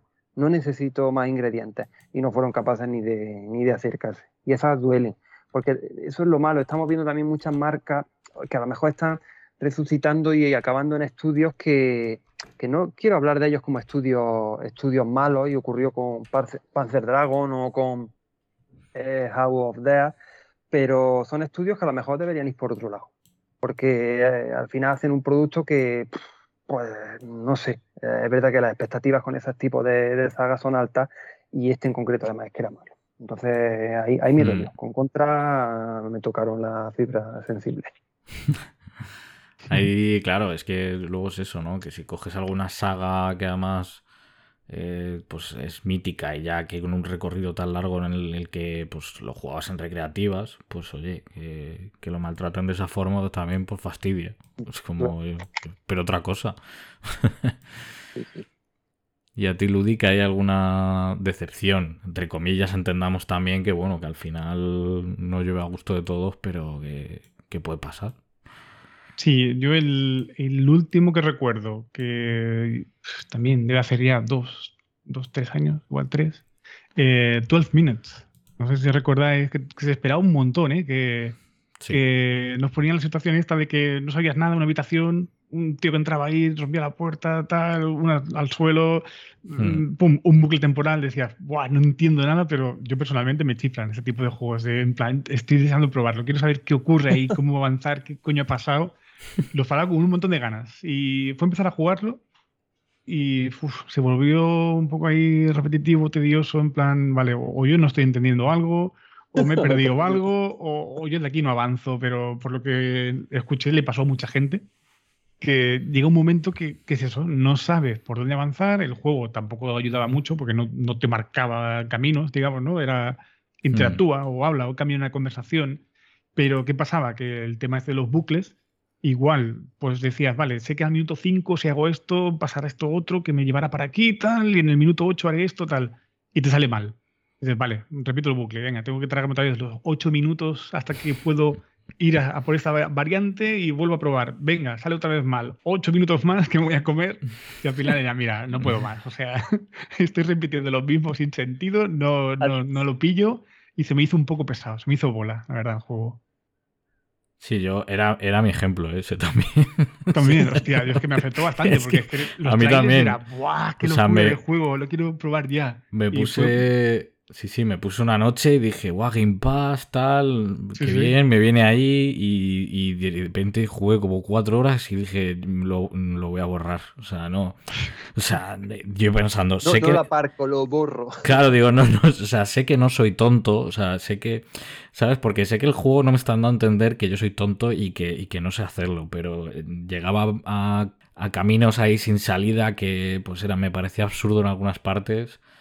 Que me encantó que mucha gente disfrutara y, la verdad que dentro de los videojuegos sigo remarcando que eso de la experiencia es muy importante y me gusta que ocurra porque también enriquece el medio, pero para mí no era. O sea, no, no entendía bien qué tenía que hacer, eh, me metí 50 veces en el armario y, daba igual, entonces... Digo, mira, pues, pues, pues ¿En, ¿En, qué momento me meto? O sea, hubo en una que me pegué un tiro, entonces digo, bueno, pues al final como... yo, yo esto no, no sé, o sea, no puedo y no sé, entonces no pasa nada, ¿no? Pues digo, pues lo borré, o sea, es, es que es eso, ni lo aparco ni nada, lo borro. Porque... era muy, muy amigable, la verdad es que no, no, no. no, te facilitaba nada y era, vale, es que ya he repetido esto 80 veces, dame una pista, cámbiame algo, no, no, pum, pum, pum, pum. Es que... Yo lo, sufrí, ¿eh? lo sufrí bastante. Sí, sí, yo también, yo dije, una noche y no más, o sea, en plan, de, de, una noche más no me robas mi vida, ¿sabes? que yo, es en plan, yo te quiero mucho, pero, o sea, me gusta que hayas salido, que, que arriesgues que te metas en este berenjenal me gusta mucho, pero yo no puedo. O sea, no, no voy a meterme en esa casa otra vez. que ya llega un punto que digo, me sé el piso, o sea, me sabía el piso, vamos, sabía dónde estaba todo, ¿eh? Del piso ese, pero claro, yo digo, ya no, servía para nada. No servía para nada, o sea, daba igual. O sea, no era, no era una. Putada, no había una curva de, aprendizaje. No, no, di, di, di, di. Digo que la putada era esa que a veces desbloqueabas una rama nueva y decías, hostia, vale, por aquí puedo avanzar. Sí, sí, sí. Y avanzabas 10 segundos y volvías a estar bloqueado. Y otra vez a repetir ahí 80 veces, digo, no, no puedo, no puedo, no puedo. Y entraba el pavo y cambiaba todo y digo, mira, ya está, ya no puedo más. y ahora en contraposición, ¿hay alguno que os haya sorprendido que digas, oye, pues no, no me ha entrado directamente por los ojos, pero lo he probado y me ha encantado? Esta vez es de, de, libre, de libre empiece. De libre empiece. Te voy a decir, si quieres, yo. Uno que me gustó muchísimo. Me pasa con varios, ¿eh? que, que estéticamente son feos. Que si igual solo ves la imagen, dices, Buah, vaya castaña de juego. o, igual desde que va dices, peor todavía. Y luego lo juegas y es una delicia. Y me pasó con Papers, Please. Hmm. Papers, Please, que claro, te lo explican. No, estás eh, en un paso fronterizo, ¿no? en una, garita de una aduana y haciendo controles, tal. Eh, gráficos, no, son píxeles, sprites horrorosos que no se entiende un carajo. Te lo explican así y dices, vaya puta mierda de juego. Y empiezas a jugarlo y madre mía, lo adictivo que era eso. O sea, era un no parar y, cada vez se iba complicando más la historia y más chequeos, más cosas y mierda, pues quiero más, quiero más, quiero más. Y la verdad es que me gustó muchísimo, muchísimo. Eh, que no lo he explicado, pero bueno, más o menos era eso, ¿no? De que estás ahí en un paso fronterizo de una región imaginaria, ¿cómo era eso? Hmm. Astorska o Astroska. sí, sí, es que no me acuerdo. Gloria Astorska o algo así. Sí, sí, sí. Que luego había gente que, que, podía dejar pasar y atentaba, ¿no? En, en el claro, país. Claro, te, ponía ahí, había, había dilemas, porque era había dilemas, uno que decía, no, es que mi mujer, la pobre, no tiene los papeles en regla, a ver si haces la vista gorda. Tú querías ir de buena gente, le dejabas pasar y igual era un terrorista. y la mujer llevaba una bomba ahí debajo de, de la gabardina. Había, había, momentos complicados, ¿eh? El pobre viejito que quería siempre pasar ahí medicinas de contrabando y siempre lo enganchabas. Y el pobre era, hmm. bueno, mañana lo intentaré de nuevo. Es que es curioso porque yo ese juego no lo he jugado. ¿No? Eh, porque no me llama mucho la atención, pero lo he visto jugar miles de veces, tío. Me gusta, me gusta verlo jugar en la gente, tío. Y me he, visto, me he visto gameplays del juego, pero millones, ¿eh? De decir, ostras, qué curioso esto y aquello. Como que es curioso, porque me resulta mucho más divertido en mi caso verlo cómo lo juega la gente y las reacciones que jugarlo yo, ¿eh? Yo no lo he jugado todavía. Sí, sí, yo, empecé viéndolo, ¿eh? Yo empecé viéndolo, pero lo, probé y dije, Buah, es que es muy adictivo, muy adictivo. Aparte de eso, ¿eh? que tiene mil finales distintos y a ver hasta dónde llego esta vez, porque ahora aquí eh, te vienen unos que te dicen que si quieres conspirar y te pones con ellos, pero luego te pillan y luego, yo qué sé, no tienes para pagar el piso. Como hay mil cosas, eh, vas a ir probando, probando, probando y es. A mí me encantó, me encantó ese juego. Qué guay. Eh, ¿Tú, Simbi, tienes alguno que te costara al principio? Mm, pero de repente dices, ojo. Título, la verdad que tampoco sorpresas, sí, en el sentido de que sea más de lo que, de lo que te esperaba. Por ejemplo, me pasó con una Metal que mi eh, bueno, nadie va a descubrir ahora el talento de Fran de un Epic, ¿no? Pero sí que es cierto que, claro, plataforma, sigilo, acción, aventura, humor, sátira, Metal Gear, va, pum, bam. Y decía, va, a ver qué me voy a encontrar yo, hmm. yo aquí, porque tampoco había jugado un Epic, ni siquiera lo conocía, porque he tenido el gusto de entrevistarlo, un tío majísimo, pero no conocí, no, porque si además jugado un Epic, dice, ostras, yo sé a lo que vengo, me voy a encontrar un título guay que me va, que me va a gustar, pero no, no, no tenía ni idea de lo que Digo, venga, va, tiene pinta, solo por el humor, venga, me lanzo. Y es verdad que, me gustó mucho. La mecánica, el humor, y lo narrativo, el rollo Metal Gear, las mecánicas, gráficos pixelados. Y la verdad que ese me, sorprendió. Y luego otro, pero claro, mm, buena pinta tenía, que, que es Ender Lilie, que es un Metroidvania así mm. con toques soul y una parte artística así más oscuro, oscurito, que al principio lo ponían de flojo, que no era para tanto, luego había extremos que decían que era el sucesor de Hollow Knight, tampoco, pero yo esperaba que iba a ser del montón, o sea, lo que estaba comentando Ludwig, uno más, y es verdad que a mí me llamó mucho la atención artísticamente, alguna de sus mecánicas, y me metí, no voy a decir que un juego de 10, pero de estos que tú dices, uno más, lo juego, soy un fan de los Metroidvania, me lo voy a pasar, guay, pero se va a quedar ahí, ¿no? Y, me marcó, no digo que sea un juego de 10, pero me gustó. igual que con Metal, bueno, voy a echar un rato, pero tanto con Metal como con Ender, mm, yo iba más o menos sabiendo lo que, lo que había, pero las expectativas eran, eran inferiores a lo que, a lo que luego, luego me encontré. En, Ender Lilies, la banda sonora buenísima, ¿eh? Wow, increíble. Muy, muy bonita también, sí. Claro, luego esa parte también es, yo creo que es importante dentro del, de la parte indie. O sea, yo me estoy encontrando unas piezas increíbles en el panorama indie en cuanto a música que, me faltan muchas veces en triple A, ¿eh? que digo... Porque hay triple A que, tienen una buena construcción auditiva, pero de repente hay partes que flojean mucho con la música o, o no tiene presencia, ¿no? Pero como que muchos indie suma mucha carga en la narrativa o en los momentos que quiere contar y demás con, la música. Y a mí eso es algo que ojalá se mantenga, ¿eh? a mí me gusta. Y es que es lo más barato, porque al final gráficamente quiero que esto se mueva con este motor, con el otro, quiero estos efectos, quiero tal cual, pero la música es algo universal, tú tienes un estudio, tú grabas y además se suelen rodear de gente que saben eh, acompañar eh, perfectamente la parte mecánica con, la musical o, fusionarla. Entonces, al final, como hmm. en Gris, dependiendo del estado de ánimo, la canción iba cambiando progresivamente, no era de golpe, pero iba cambiando progresivamente y tú veías como al final, de, ostras, no estoy con la misma canción, hemos pasado a otra, pero no, no sé decir cuándo cuando no es un cambio de pista. Venga, paso de la pista 1 a la pista 2. No, ha sido progresivo. Conforme iban cambiando los sentimientos, las situaciones vividas. Entonces, al final, lo que tú dices, pues eso es, es muy importante. Es más, yo soy capaz de pasarme un juego que en otros aspectos sea malísimo solo por eso. Vamos, es una parte más. Vale, hace falta que todo encaje, pero la música, vamos, el nivel que tiene lo indie con, con los apartados musicales es increíble. Uno que lo liga muy bien y que, que transmite precisamente con la música, eh, Sayonara Wine Hearts. ¿No lo jugasteis? no, lo he jugado. Yo no lo conozco, ¿eh? Buenísimo. Dura muy poquito, ¿eh? igual una hora y media, y te la has pasado ya, o dos mm. horas. Pero. tiene una estética así chula. Sí, es rara, es lo mismo, ¿eh? igual lo, ves y dices, esto es una castaña.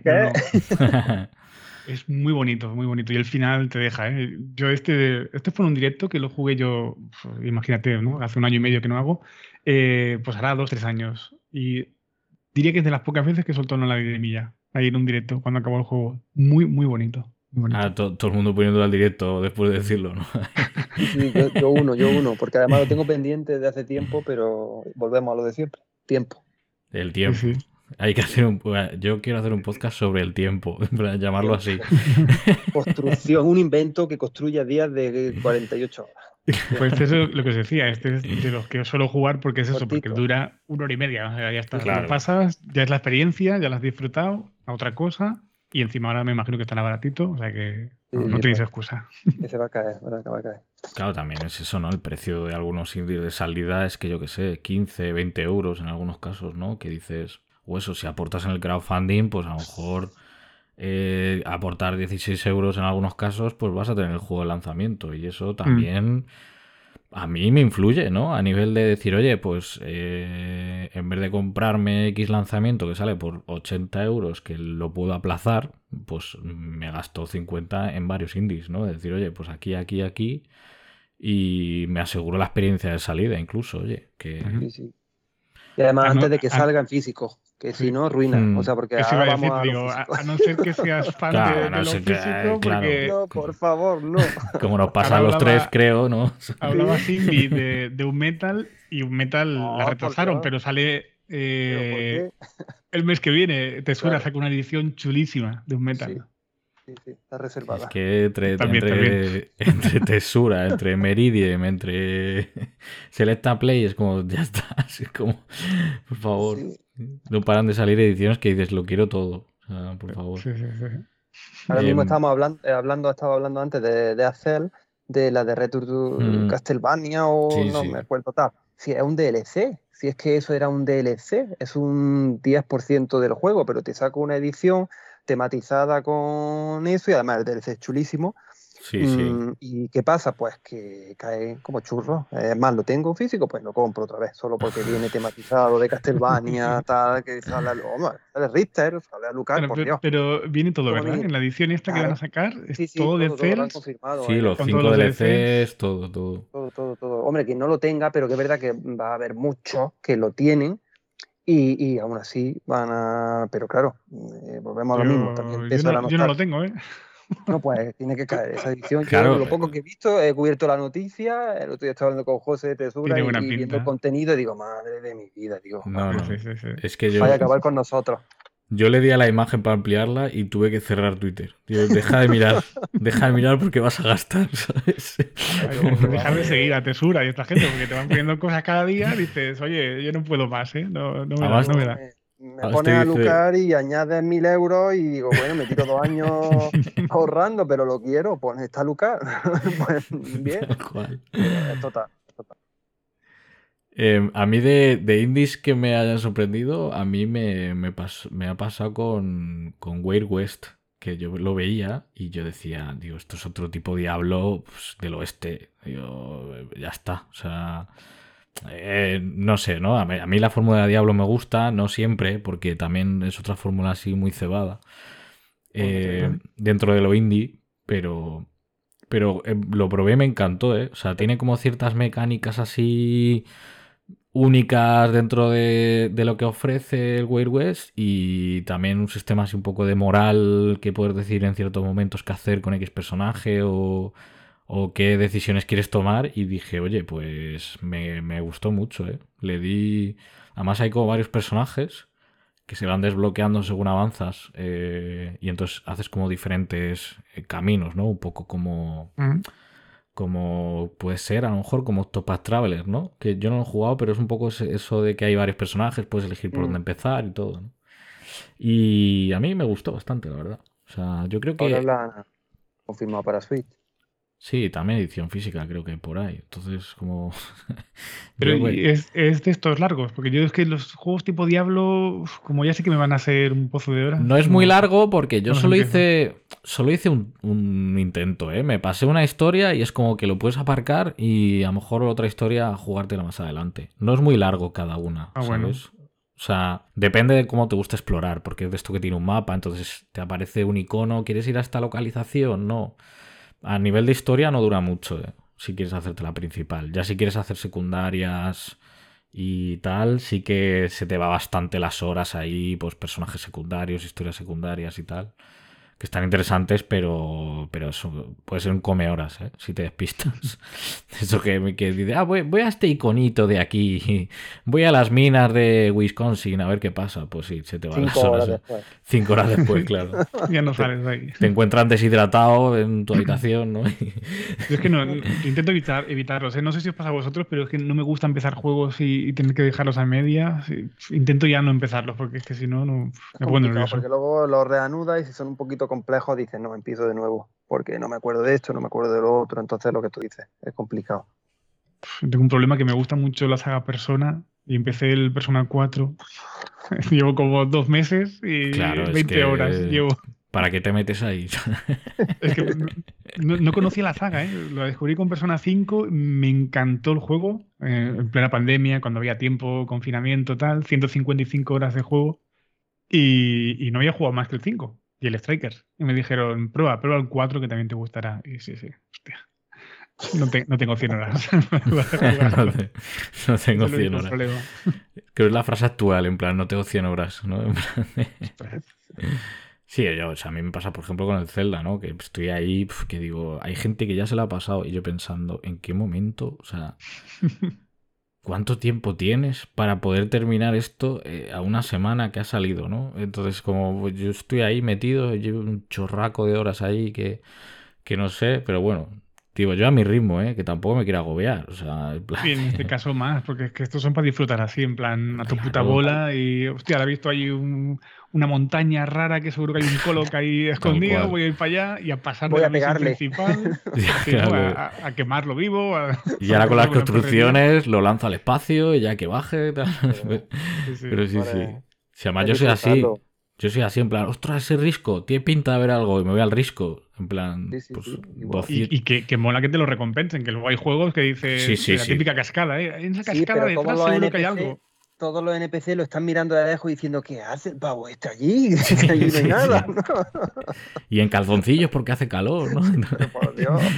Pero al final, eh, eso es disfrutarlo. Yo, por ejemplo, ahora con el tema de Nintendo, de no estar en los embargos y recibir los juegos pues el mismo día del lanzamiento, lo agradezco porque si había juegos como Pikmin 3 de luz que lo mm. teníamos un mes antes, pero otros te lo dan 3-4 días y tú dices, vale, en este medio, en este medio, en este medio ha salido el análisis de Zelda. Tú no te has pasado Zelda. El análisis lo has sacado, pero tú Zelda no te lo has pasado. Ya lo has completado al 100%, es que no te lo has pasado. Ahora mismo lo tenemos en redacción. Yo no sé, eh, con Rafa que lo está analizando, yo no sé si tiene 120 horas yo qué sé cuántas horas lleva. Oye, mm, yo si tardo una semana más en, sacarlo, va a tardar una semana. O sea, presión fuera porque al final, bueno, eh, estamos viendo que está en, el tema de los análisis y yo lo veo en, no vamos a dar nombre porque ocurre así en general, el tema de no me pasa los juegos, pero sale el análisis.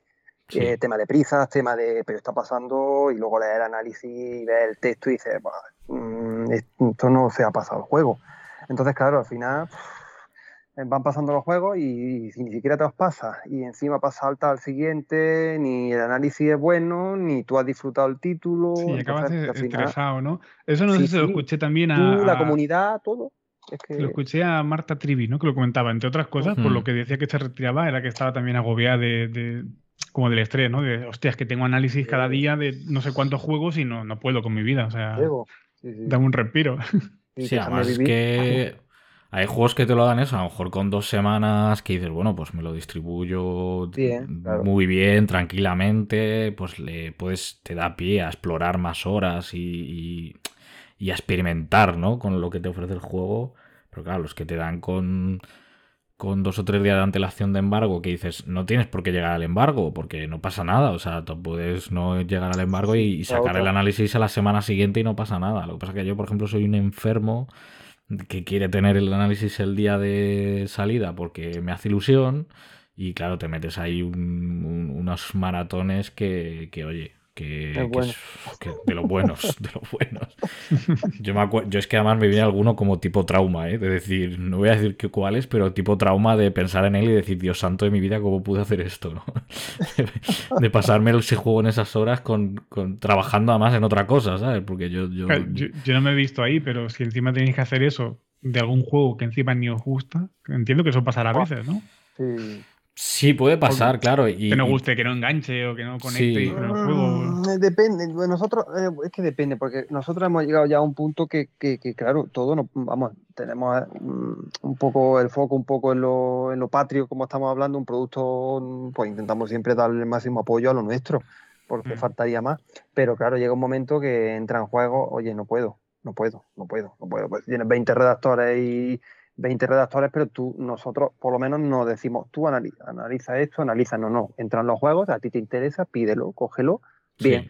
Pero mm, ya llega un momento que hemos tenido a veces 20, 30 juegos en la lista, algunos con meses, y había un momento que decía, va, lo cojo, venga, aunque no me guste, lo saco, pero ya llega un punto que digo, no, si no sale, pues mira, lo siento, si te viene bien gameplay, o te viene bien impresiones, o aquí tiene el código que lo coja otro medio, porque ya llega un momento que dices, mm, no, no, no porque a veces, mm, a veces me he llevado sorpresas con títulos que es lo que estamos hablando, que no te esperaban nada y estaban bien. Pero es que yo ya llego a un momento que intento ser un poco selectivo y porque si no es que se, va la cabeza. me encanta esa frase final, se me va la cabeza. te entiendo, eh, te entiendo porque es como, es que, sobre todo incluso con juegos difíciles que, que a lo mejor como no han salido, no hay ningún tipo de guía, yo llego a punto de decir, no, no voy a llegar ni voy a poder analizar esto porque no me paso X, X boss o X cosa, ¿no? Pero bueno, al final te saca la castaña de alguna forma, la verdad. Eh, aunque ya lo hemos hablado antes, porque la pregunta era más general, pero ¿cómo veis el plano actual dentro de nuestro país en, en tema indies? Aquí voy a empezar yo, me voy a lanzar yo a la piscina. yo, yo veo que es un momento muy, muy, muy potente, en verdad, porque mm, yo creo que hay juegos que como han salido bien están inspirando a otros estudios a intentarlo. Eh, eso me gusta porque eh, últimamente, desde hace un tiempo, pues me ha animado también que no lo había hecho cuando empecé, pero ahora estoy yendo a más eventos, pues yo qué sé, la la parte indie de la Gamergy en Madrid, pues el Guerrilla Game Fest, ¿no? Donde conoces proyectos más chiquitos, eh, no chiquitos, sino pues que están empezando, están en una fase beta y, que quieren mostrarlo y que la gente lo pruebe y tal.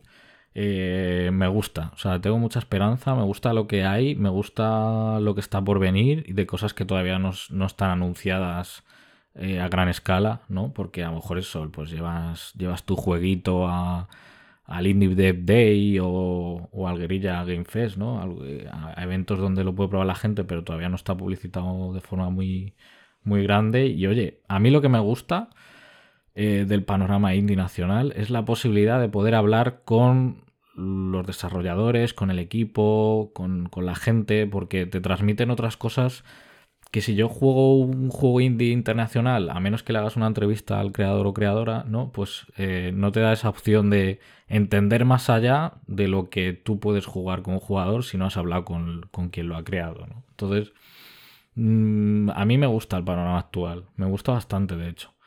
Pues está evolucionando y, y, ojalá que haya sitio para todos los proyectos, que es lo único que me preocupa en ese sentido, ¿no? Que, que hablamos antes que el tema de la financiación es complicado que haya cuatro crowdfunding y una persona dé a los cuatro y ese tipo de cosas, ¿no? Pero bueno, yo creo que en principio a mí me, gusta lo que, lo que estoy viendo. No sé qué pensáis vosotros.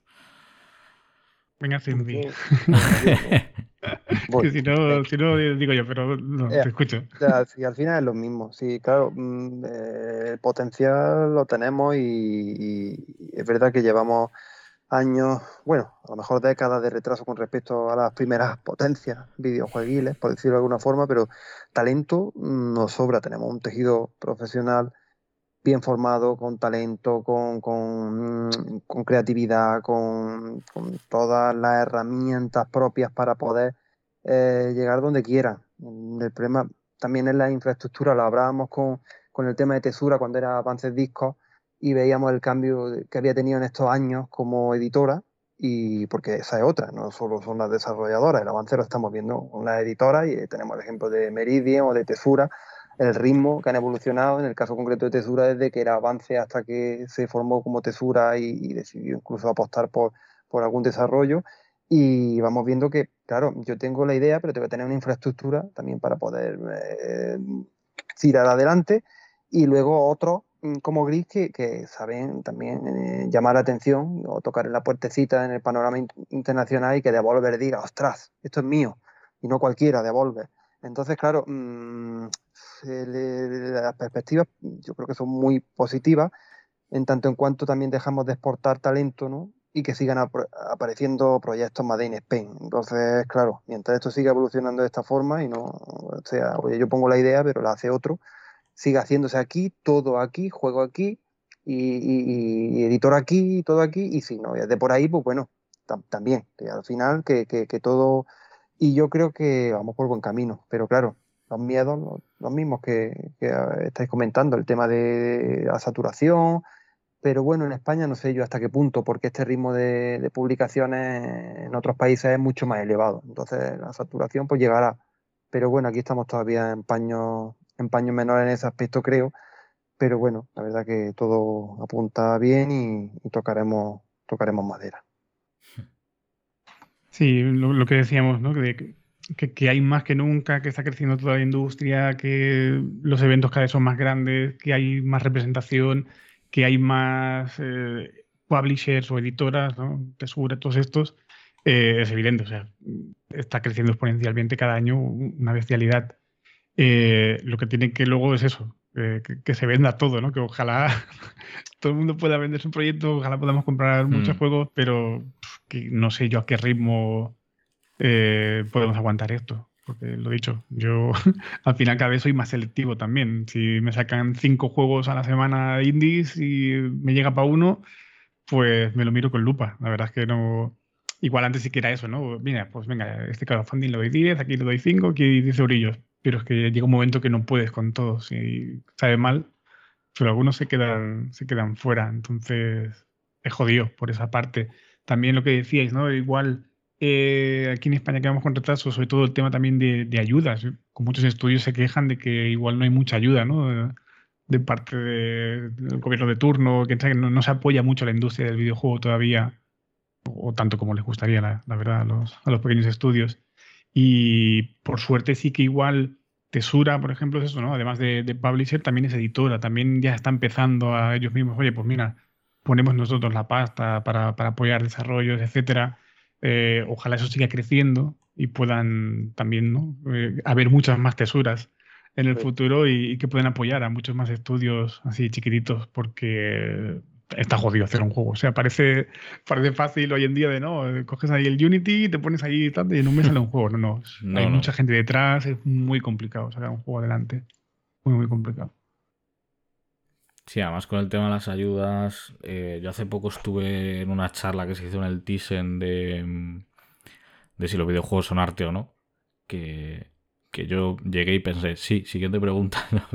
claro, pero, claro, pero sí, o sea, dentro de todo ese debate también hubo un punto que hablaban de, pues, la, de la, la, gente que estaba ahí en el debate, de la financiación, que si se invierte mucho aquí o no y que claro, que mucho depende también de quién esté en tal ministerio, la mentalidad que tenga, ¿no? De la apertura, oye, pues es que mm. los videojuegos son una parte potente de nuestro país o no. Entonces, claro, mm, todavía sigue, mm, depende de quién esté gobernando en el momento, pues puede seguir teniendo esa visión de pues mira los monos que se mueven en la pantalla, oye, pues esto es cultura, esto es arte, esto habría que invertir, porque además, pues al final la inversión en videojuegos en este país no paran de salir estadísticas y datos de que si de que no gastamos millones en videojuegos aquí en España.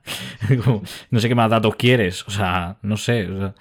Pero claro, que todo depende también mucho de quién esté ahí gobernando y que le parezca interesante como propuesta. es como, pues oye, mm, eh, independientemente de quién gobierne, habría que verlo como la el potencial que tenemos aquí, que, que puede haber también perfectamente fuga de cerebros si tu juego va a funcionar mucho mejor fuera de España. Y dicen, oye, pues me lo llevo fuera. El potencial es tremendo, es lo que decíais, que, el, nuevo juego de, de Nomada Studios, el, el, Neva este, de la gente de Gris, que salga en un showcase de, PlayStation, es, una burrada, o sea... Es una burrada, sí, sí. se lo dicen hace un tiempo y, vamos, fliparían, ¿no? Y poder salir ahí es que es un altavoz tremendo, o sea... Joder, eh, será porque lo vale, claro. Bueno, y hace poco un juego español ganó un premio internacional, ¿no? ¿Cuál fue? El de, el, de los zorrillos, que no me acuerdo cómo se llama. Ah, para los nombres soy lo peor. Eh, no me acuerdo. Sí, eh, sí, cuál es el. No, sé qué, Link, Link, Link, Link. no me viene el nombre ahora. Link, Link, Link.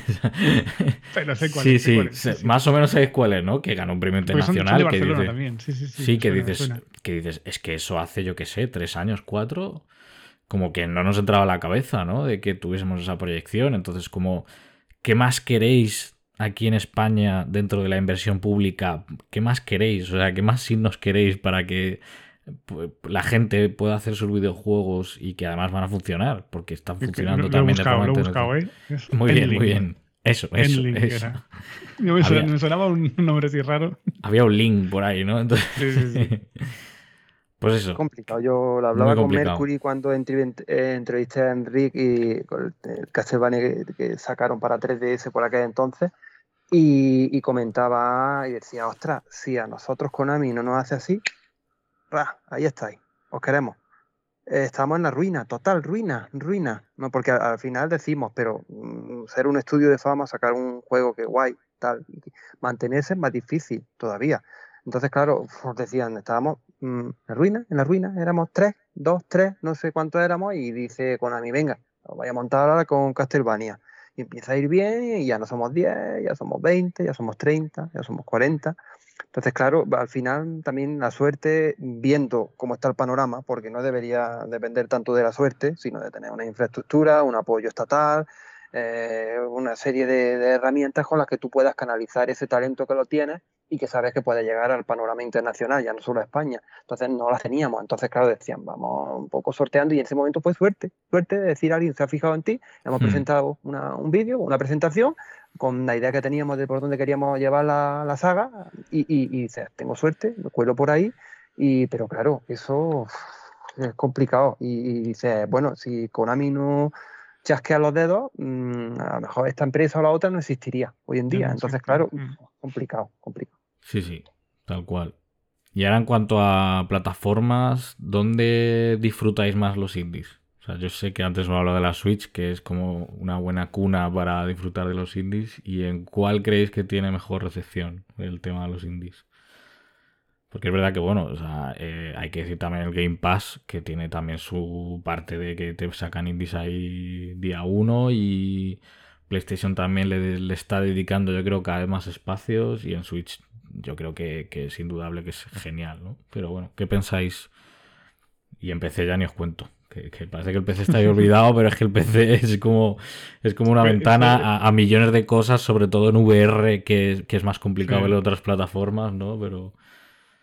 Eso hace tiempo lo, miraba y sigue siendo el PC, ¿eh? Lo demás se juega a Indie, sigue siendo la plataforma elegida, seguida de Switch. Hmm. Claro. Sí, por encima, ¿no? De PC, ¿no? Por encima PC, de, PC por encima de, Switch. Mm.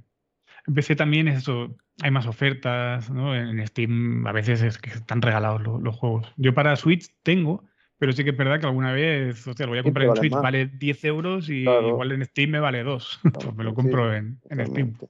Claro, aquí al final vamos, porque yo lo que oferta, eh, pero claro, yo le doy un poquito más de peso al tema del formato que me mm. permite jugar, que si no, no podría. Entonces, claro, mm, claro, evidentemente te limita económicamente porque, claro, eh, con el Game Pass, pues con el tiempo que yo tengo, yo creo que me agobiaría. Yo no tengo la, la Xbox todavía, la tendré pronto, seguro, daré, eh, eh, pero yo no sé si me agobiaría con tanto juego y tan poco tiempo, porque vamos, mm, es una maravilla, te pones a ver el catálogo y dices, madre mía, pero claro, mm, yo no sé, será que soy más antiguo y yo con la NES era, te compraba el juego 7.900 pesetas y tenías para todo el año. Y era un juego de NES. Ahora es que lo cambiaras en la tienda de replay, eh, de que te estafaban hasta tal y cual, lo cambiaras por otro y jugaras a dos en el año. Pero claro, mm, estamos en un extremo en el que mm, empezamos 500 juegos y nos pasamos cuatro, pues yo no sé, el Game Pass yo creo que empezaría a probar juegos, a probar juegos, a probar juegos, a probar juegos y al final no sé cuánto sería capaz de, finalizar. Entonces es verdad que en ese aspecto Nintendo Switch, pues el carácter portátil me ha dado la posibilidad de poder jugar en los momentos en los que realmente tengo un tiempo de calidad para dedicarlo. Entonces, claro, juego a lo mejor menos, pero sí es verdad que llevo ya unos años, pues desde que está Nintendo Switch, que completo más juegos. Antes es verdad que jugaba mucho y era también en PC, pero claro, eso depende también de las circunstancias y lo bueno es que tengamos una oferta tan grande y que se adapte a, todo tipo de público. ¿Tú, Ludic, dónde crees que tiene más, más recepción? Bueno, comentas lo del PC, pero tú a, nivel, a nivel personal, ¿dónde crees que dónde consumes más? Eh, indies y demás.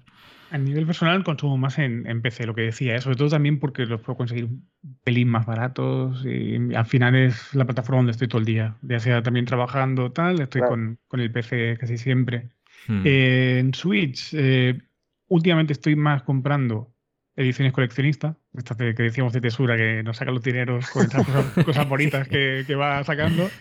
Ahí sí que es verdad que compro muchas para Switch. La mayoría que, compro de ediciones coleccionistas son para Switch, porque son, son muy bonitas y más baratas también que las de Play y tal. Y, la Switch suelo jugar eso, un juego muy concreto de Nintendo, pues ahora el Zelda o el Metroid o el, que, el que toque. Pero a ver, sí que es cierto que la, importancia que tiene Switch ¿no? para, los indies, que, incluso tienen un evento propio con el Indie, indie World este que va saliendo cada, cada X tiempo. Hmm. Sí, la verdad que Nintendo ahí, pues sí, le dedica una presentación entera, ¿no? Que recuerdo yo el año pasado, o fue este año, no sé, es que a veces me mezclo ya los, los eventos, ¿no? Pero creo que PlayStation tuvo uno también, pero era enfocado a los PlayStation Talent, ¿no? Mm. Que suele tener alguno también. Bueno. Y el, problema que decimos que hay tantos que ya en, los últimos Indie Wall, igual el último ¿eh? que vi, ya es eso, que te ponen cuatro o cinco chulos y luego una retalía ahí de, un montón picaditos que dices, bueno, igual, tres o cuatro de estos os los podéis haber ahorrado porque... Sí, de, granja. Me acuerdo el último, el último de indies de Nintendo había un montón de granjas, ¿no? De granjas, ¿no? De gestión de granja, de, farmear y tal, que, yo... Son juegos para mí muy, muy, muy específicos que me gusten. Los de farmear o cosas, ¿no? En plan de, ¿no? Es que tienes que sacarte 40 lechugas para hacerte no sé qué. Sí, eh, simulator, de, simulator ¿no? Sí, Abre sí. un armario simulator. El farming eh, simulator. En la cama simulator. Cuando elegí por roguelites, todos roguelites. Venga, sí, sí. tal cual. En su día eran los roguelites y, ahora es el, el, simulator. Que es verdad que, que, yo creo que fue gracias a los indies que los simulators como que, que lo petó muchísimo, ¿no? vamos, me acuerdo yo el con Stardew Valley, vamos. Sí, sí, el, el con el Gold Simulator mismamente. O sea, ah, bueno, esto, bueno, bueno, El de ser una cabra. O sea, de repente ya había mil cosas después de la cabra. y para vosotros, ¿qué, ¿qué, es lo que marca la diferencia que un indie tenga un éxito o no? No sé si tanto puede ser narrativa, mecánicas o o simplemente a ser algo único, ¿no? Que dices que esto un indie lo ha podido hacer, pero nunca lo habríamos visto en un triple A. No sé. Claro, ahí, ya depende, cada uno tiene lo suyo, porque es lo que decíamos, ¿no? Gris se lleva premios, triunfa, es tremendo para según quién, pero luego también he escuchado gente que dice, ¿y eso qué es? ¿Es una película? ¿Es un juego que tienes que dar un botón, que no tienes más que caminar? Eh, es muy relativo, claro, muy, muy, muy relativo.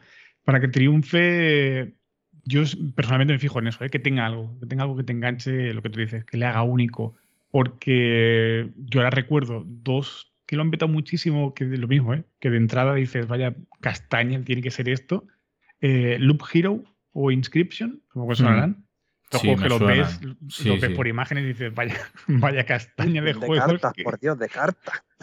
yo que además ahora, ahora estoy, yo tengo muchas ganas de jugar a juego de cartas, porque y además yo fui a través del, del Marvel Midnight Suns. Yo era un negado de los juegos de cartas, pero mm. el de Marvel de repente, ostras, cuánto azar, ostras, que hay que saber cuándo guardas la carta tal. Y ya estoy como metido muy dentro, ¿no? Y, claro, ahí, fue que me quise fijar en, en Inscription, que todavía no lo he jugado, pero tengo muchas ganas, porque digo, es que la gente lo pone tan bien que digo, habrá que probarlo algún día, ¿no? Pero al final es eso, son dos juegos que, eh, aparentemente no tienen nada, pero que te enganchan, ¿no? Pues, por alguna cosilla que los hace únicos y de, venga, pues eh, para mí ya me vale esto, que, lo he dicho, ¿eh? yo me han visto gente jugándolos y me han dicho, ¿qué coño haces jugando a esto en vez de a Call of Duty o a, lo que sea, ¿no? Pues, cada uno ahí se divierte con, con, lo que quiere. Y aquí es que, claro, tiene, bueno, hablamos originalidad de la propuesta, ¿no? Que sea pues un apartado artístico llamativo, una mecánica sólida, pero claro, mm, lo que marca el éxito realmente también es que conecte con el jugador y aquí vamos a lo que estábamos hablando del marketing también, porque si tú haces un juego muy chulo, pero lo ven cuatro gatos eh, y no llega a nadie, pues el juego no ha, sido un éxito y es un buen juego, mm. pero no ha llegado mm. al público. Entonces al final, claro, tenemos las redes sociales y tenemos pues eso, hablábamos de Minabo, marketing, vamos, una campaña de marketing totalmente gratuita y un boom en redes impresionante y un juego que a lo mejor no había jugado pues cuatro gatos mm, o no, no lo sé. Pero bueno, que, que, gracias a eso ha tenido una repercusión y al final tú te compras el juego, te puede gustar o no, pero el éxito no se mide en si a ti te ha gustado, sino que ya lo has comprado. O sea, las ventas las tienes. O sea, al final, eh, ah, ¿por qué? Pues a lo mejor porque te ha llamado mucho la atención una campaña concreta y luego a lo mejor no encajaba con lo que tú querías, pero tú lo has comprado. Entonces, eh, las ventas las tienes. Entonces, claro, al final eh, tenemos, tenemos eso también que, puede amplificar mucho la evolución de, un juego. Y la verdad que los indies pueden saber también moverse muy bien por ahí, porque un triple A, pues al final pues más o menos tienen su campaña hmm. millonaria y tal y cual, que si incluso en el cine, que te pongo un muñequito aquí en la calle, que voy en Madrid a un espectáculo con tal, que hago cual, pero este tipo de, marketing que tenemos ahora, este tipo de, actividades hacen que, conecten con el jugador y eso es el camino al éxito de, cualquier juego. Sí, además que las campañas de publicidad, yo recuerdo aquí en Madrid por las de The Last of Us, que te cogen la plaza de Callao, que es céntrica, ¿no? Lo siguiente, y te la llenan de. de. joder, no me acuerdo el nombre de los hongos, de. Cordyceps, ¿no? Y de, y de maleza y de coche y tal. Y como, claro, es que esto es un indie. O sea, no se lo va a poder permitir, ¿no? Pero. no, llega ahí, ¿no? No llega. Pero me gusta los. A mí me gustan los indies que triunfan más del boca a boca, ¿no? Que que dices, ostras, que al final por recomendación también es que llega muy, muy, muy, muy lejos. Eh, a mí me viene a la cabeza Celeste, por ejemplo, que, mm.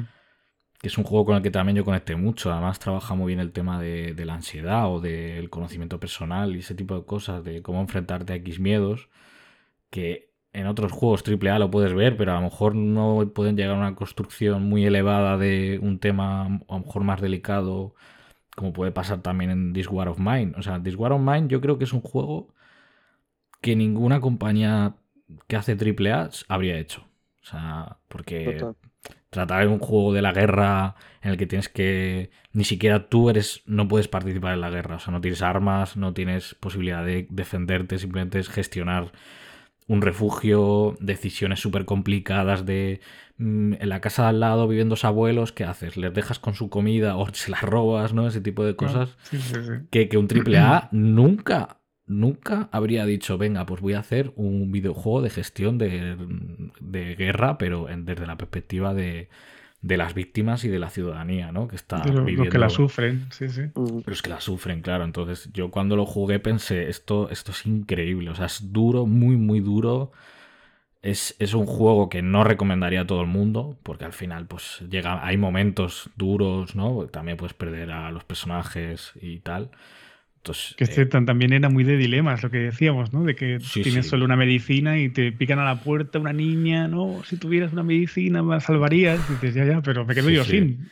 Claro, claro, es que te destrozas psicológicamente. O sea, no, es, no es que digas, voy a jugar al juego de forma placentera, ¿no? A lo mejor no eliges jugar a This War of Mine para entretenerte o evadirte de tus problemas. disfrutarlo. Porque te mete en otros que, que a lo mejor en tu día a día no vas a experimentar, pero ahí también reside la magia, ¿no? de, de, de empatizar a un nivel que no podrías a lo mejor si no decides jugar por este juego, ¿no? Claro, eso es lo grande, porque en el cine vemos películas de terror, películas de humor, películas de acción, películas de... y parece que los videojuegos tenían que ir pues encaminados a ser un, pues, un blockbuster. Pues no, pues puede haber juegos pues más duros, o juegos de terror, o juegos que te hagan darle al coco, o juegos que acabe llorando. Hmm. Te están transmitiendo, te están transmitiendo cosas. Y luego lo que comentas de Celeste está muy guay por el tema del boca a boca, porque son títulos que dices, ostras, no, es que se han hecho famosos después. Vamos, no es que Sí, Celeste sí. no. Pero la bola ha ido creciendo, creciendo, y aquí tenemos detrás una edición física que trae ahora Meridian de aquí a cuatro días, y dices, ostras, es que es un juego que, que, que salió, sí, tendría el éxito, no sé si fue aquí, crowdfunding, no sé cómo, no me acuerdo cómo, cómo, cómo fue, pero bueno, que dices, va, está aquí, y ves que va subiendo, subiendo, subiendo, y todo eso es lo que tú comentas, el boca a boca, eh, es lo que ha ido haciendo grande ese juego, y cuando va consiguiendo llegar a ese nivel solo con eso, es que lo que tienes delante es muy bueno, muy, Mm. muy, muy bueno. Sí, mirad, por ejemplo, Hades también. O sea, un juego que, que, a priori dices, a lo mejor yo Hades me gustaba por la estética y por, mm, yo qué sé, por, por la mitología y todo eso que me, Sí, me pero del encanta. montón, dices del montón.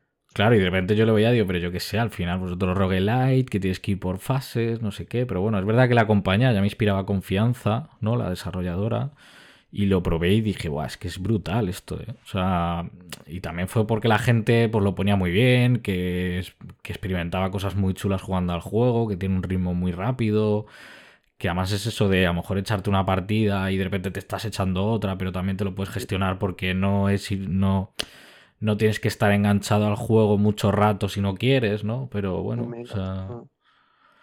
Yo estoy buscándolo muy, muy fuertemente para Switch. ¿eh? Está muy buah, buscado. está la edición de. Switch.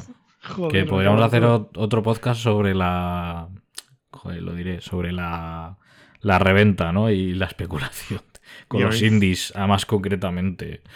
Porque, claro, de repente salen tiradas físicas de juegos Muy que limitadas. tienen muy, muy limitadas de 100 y, y de repente ves uno que lo vende por Wallapop que tiene 10 copias de esas 100 y es como, bueno, pues nada. Sí, ¿no? sí, sí. Y yo sin una, entonces como, bueno. Oye, Eh, Comentaba Hades lo era visto por- Snack creo que era y tenía la edición de Zelda coleccionista. Y la Mm. tenía, yo no sé si la vendía por 440 euros o alguna Virgen. cosa de estas que decía y además etiqueté a Snack y les dije, ostras, sí, vendedor externo, muy bien, pero oye, controla un poquito esto porque... Claro que... Y al día no siguiente no, al día siguiente ya la puso a 290, entonces ya sí, claro, hombre, ya digo, pero dicen, madre mía, pero que sí, que, que ocurre. Pues decía José, de, de- hay que hablar de las tiradas limitadas tal, también había que hablar de las tiradas limitadas de Nintendo, que cada vez son Bueno, más limitadas, macho. Yo no sé cómo se lo montan. No comen, ni beben. Muy, muy complicado. yo tengo mi, tengo mi mente dividida entre que puede ser una campaña de marketing muy buena porque se acaban al segundo o sí, porque luego que... más. Claro, tardan, pero Sí, o que yo qué sé, o que no creen que va a vender tanto y de repente dicen, ostras, pues mm, nos hemos quedado cortos, ¿no? Pero opción no 3, sé. son tontos. Claro, Porque- de, de la del Zelda no creo que se pensaran que iban a vender no, poco. no, no, hombre, eso O estaba clarísimo, bueno, eso estaba de claro. nicho, pero son juegos que dices, pf, no sé. Ellos saben. Ya, ya. Me gusta esa, esa opción tercera, me ha hecho gracia. Una realidad que cuesta reconocerla, pero Sí, a está ahí la- Está ahí la opción C siempre, ¿no? sí, sí, siempre, siempre. Eh, bueno, la pregunta que voy a lanzar ahora yo creo que es obvia en parte, ¿no? Pero, pero tiene su, su aquel. El... ¿Vosotros creéis que tienen más margen para la experimentación los indies?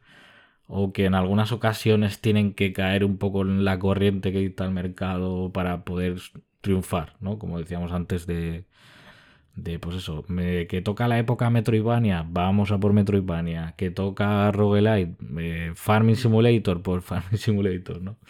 ¿Vosotros qué pensáis de todo este tema? Yo la verdad que en mi caso a la mayoría de, de estudios que he entrevistado en el 99,9 partieron del concepto que les dio la gana. Hmm, No tuvieron en cuenta nada. Su experiencia personal, un género que le gustara de niño, como con el tema de Narita Boy, su experiencia trabajando en Japón eh, y un poco una mezcolanza y uniendo cosas, pero en la mayoría partieron de, de lo que a ellos les dio, les dio la gana. Entonces, mm, de experimentar, sí, que sigan experimentando pero al final, pues cada uno debe saber eh, un poquito, tener también un poco de, equilibrio, ¿no? Y al final va a añadir componentes que sabes que van a llegar a un público. Eh, entonces Metroidvania sabes que es una apuesta segura, que si el título más o menos es bueno, va a vender bien. Luego pues, pues, tenemos estos comentarios de, ostras, es que es más de lo mismo, pero bueno, ahí estás tú para aportar. Pero es verdad que en este caso la mayoría no partían de decir, quiero mm, tal, ni siquiera decían, quiero este género. Te decían, no, yo mi idea, a ver, esto. Y luego ya iban avanzando y, y, iba como, como el escritor, como un escritor que va con su guion y va, pam, pam, pam, y va evolucionando. Entonces a mí me gusta eso en el sentido de, de que con los AAA son más ideas ya cerradas, que el estudio tiene que presentarlo, que les guste, que va a empezar así, va a acabar así, todo está cerrado, como en el cine, en, eh, todo, y aquí no, aquí yo empecé a darle forma, me gustó ir hasta dos caminos, tiré por aquí, fui por allí, eh, aquí retrocedí, volví por allí, entonces al final yo creo que en la mayoría de los casos es una mezcla, eh, pero una mezcla no buscada, o sea, ese equilibrio tampoco es, es buscado van un poco experimentando. Entonces,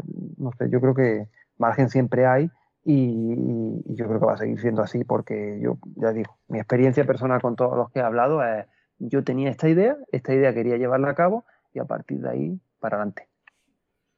Sí, además me, me resulta curioso porque tienen ese componente muy guay de liberación de las ideas, ¿no? Quiero hacer esto, eh, aunque bueno, el tema de la financiación va aparte, y, pero también muy ligado, ¿no? Es decir, quiero hacer esto, pero lo mismo no tengo los medios. Pero luego es curioso como triple A que se quieren hacer, pues nunca llegan, ¿no? En plan, eh, hace poco se canceló el proyecto del, del nuevo del nuevo Alice Madness Returns, ¿no? Que el creador decía, oye, que ha, que ha sido EA el que me la ha chapado. O sea, en plan, quiero hacerlo. Yo quiero hacerlo, pero me, no han cortado financiación y ya no se va a hacer, ¿no? O, o Ben Studio que dice, si yo quiero sacar un Days Gone 2, o sea, yo quiero, en plan, Days Gone es un juego que en su día la prensa lo metió unos palazos y, y le metía unas críticas de notas para mí totalmente injustificadas, porque yo luego mi experiencia fue muy buena, me encantó el juego. Y, y, no sé si no sé por qué ha pasado que, dicen, es que no pueden hacer el 2, vete tú a saber, por la mala crítica mm, o por lo que sea, pero a, yo, de verdad, lo poco que he hablado con la gente de Discord, por ejemplo, le gusta a muchísima gente, le encanta. Mm, a lo mejor no es su juego de la vida, pero oye, que es una experiencia que le gusta. Entonces, me parece curioso como triple A no pueden salir o no pueden hacerse porque justo a lo mejor hay una parte de arriba que te corta y dice, no, no, pero en cambio... Un ¿Eh? sillón con unos criterios, un sillón, alguien sentado en un sillón con unos criterios. Sí, que sí, dice, Vale, bien, ya. Y mucha gente esperaba nuevo de Alice, yo por, yo por lo menos. De decir, oye, pues es un proyecto que sé que está ahí, no sé cómo va, no sale mucha info, pues bueno, pues puede ser que algún día salga. Y de repente lo, último que sale es que no se va a hacer, pues digo, ostras, o sea, no sé, de verdad, ¿eh? ese plan. Tío, pues saca Kickstarter, o sea, deslígate de alguna forma de EA o lo que sea. que seguro, te digo yo, que se financia el de. A saber lo que hay firmado ahí. Y es que al final muchas veces las compañías hacen el vacío, ocupan el espacio, pero no dejan hacer nada. O sea, esta marca ya es mía, yo no quiero que saquen nada, no me interesa, no quiero, no tal, no cual. O sea, hmm. al final yo hice un trato con el diablo y lo que pensaba que iba, podía ser muy fructífero, pues ahora me tiene atado, no puedo salir por otro lado, me tienen atado, pero tampoco quieren sacar un producto o como, como yo quiero, a lo mejor. Entonces, que es muy complicado. Entonces los indies ahí tienen esa ventaja. Sí, pasó con, me acuerdo creo que con Crash Bandicoot, ¿no? Que él tenía la licencia Activision y todo el mundo le decía a Sony, pero saca, saca nuevo Crash Bandicoot, que lo vamos a jugar. Y ya, ya, pero es que no es mío. es, como que lo de Activision. O sea, si quiere, si quiere Activision. Como que Island también, como que Island también ocurrió. Sí, sí, es que ocurre mucho. Sí, sí. Ahí el eh, problema es, eso, ¿no? que se mueven unos números, me mm. imagino, que no tienen nada que ver con los indies, unos números enormes, y los de arriba, ¿no? o inversores, tal, a la que ven ahí algo no muy claro, pues oye, esto se cancela. Mirad lo que pasó con, con Scalebound también, ¿no? Este de, de Microsoft, de, Xbox, que a, saber lo que habrían invertido ahí ya, el desarrollo que llevarían, y de la noche a la mañana cancelado, ya toma por saco como, el que estaban haciendo Star Wars también, ¿no? El, que era mundo abierto también, que había ya imágenes y todo, y fue como, no, chapao, ya está, ya, no, sé, ya no se hace más, y es como, pero vamos a ver, con todo lo que debías de tener, que además no hace mucho salió un vídeo, no sé, no me acuerdo, que era como, madre mía, cuántos, eso es interesante otro programa de los juegos perdidos, ¿no? En el limbo de la existencia. ¿Tú, Ludic, en tema de, crees que hay, mm, que, bueno, imagino que sí, ¿no? Que hay más margen para experimentación o, crees que a veces que pasar por el aro. A ver, ahí lo jodido es sobre todo empezar. El, primero es el complicado, ¿no? Porque ahí, ¿qué haces? ¿Te la juegas y innovas con miedo a pegártela y, se acaba tu sueño? ¿O vas a lo fácil, lo que decíamos, ¿no? A la corriente de turno, que incluso hay... Yo conozco a la gente también esta de Wireless Fed, la gente de Oxide eh, Room, que igual antes de lanzarse a hacer su sueño hecho juego, que sería en este caso Oxide, pues igual lo que hacían eran encargos. Oye, pues mira, me ha dicho que haga un juego de tal serie animada. No, me acuerdo qué juego tenían, pero tenían uno que era un encargo. En plan, mira, nos han dicho que hagamos un juego de esto, nos dan esta pasta, hacemos esto, ya cogemos soltura y ya tenemos un nombre. A partir de ahí, ahora sí, vamos a lanzarnos a, nuestra idea, ¿no? Y Oxide lo, lo explicaban así, que era un, una historia que tenía en la cabeza ahí el, desarrollador, que parece que son, son poquitos, ¿eh? eran un par de personas, hmm. y era en plan, yo quiero hacer este juego, en cuanto pueda lo voy a hacer, y bueno, pues primero hicieron encargos, que pues mira, es lo que toca, pero tengo que, que conseguir dinero, conseguir renombre, conseguir apoyo tal, y una vez que lo tengo, entonces sí, me lanzo ya con mi idea loca y, a ver qué tal va. No le fue mal, porque ahí tuvieron apoyo incluso de, Microsoft y, eh, para poder sacarlo en Xbox y tal le, fue bien, le fue bien. Pero, claro, yo, yo por mi parte a tope eh, con las ideas estas innovadoras y locas, pero sí que es verdad que hay mucho riesgo. Es, hmm. jodido. Sí, a mí hace poco me pasó con, con The Crown of Who, que yo dije, digo, guau, digo, otros Souls que me voy a meter para el pecho, pero gustoso. Porque a mí el género Souls, que también últimamente están saliendo muchos indies con, con ese género, ¿no? Y, yo lo que vi de, de Crown of Who era. Digo, tiene pinta de ser un Souls a nivel de combate y de la estamina y la ambientación, la oscuridad y tal. Y luego me encontré, pues, uno de los mejores plataformas que llevo de este año. De los pocos que salen de plataformas también, ¿no? Pero. Pues de palo. Pero, pero, pero yo, de verdad, o sea, a nivel de plataformeo, de lo mejorcito. Porque era como el, arcade clásico de Jack and Duster, Super Mario 64, ¿no? De medir bien el salto, eh, eh, ahí arriesgar hasta el máximo momento, ¿no? Hasta, hasta el último momento. Y entonces como, oye, pues a ese nivel a mí me ha gustado, ¿no? En plan, la vertiente Souls no tanto, pero lo que es el plataformeo a mí mm, me gustó. Pero claro, mm, yo pensaba que había había caído un poco en esa corriente de, bueno, los Souls están funcionando a nivel de indies, pues vamos a por otro, ¿no? Y además con, la historia del viaje al oeste, que, también, pues oye, es más o menos conocida, pero a mí a nivel de plataforma me gustó bastante, la verdad.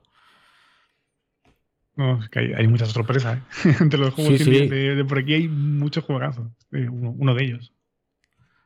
A raíz de lo de, pues ayer que tuvimos showcase, que a mi parecer es un punto positivo, pero ¿creéis que es bueno que se integren los indies dentro de las presentaciones AAA o deben tener su propio espacio? Es decir, su propio vídeo de presentación o evento o como queráis llamarlo.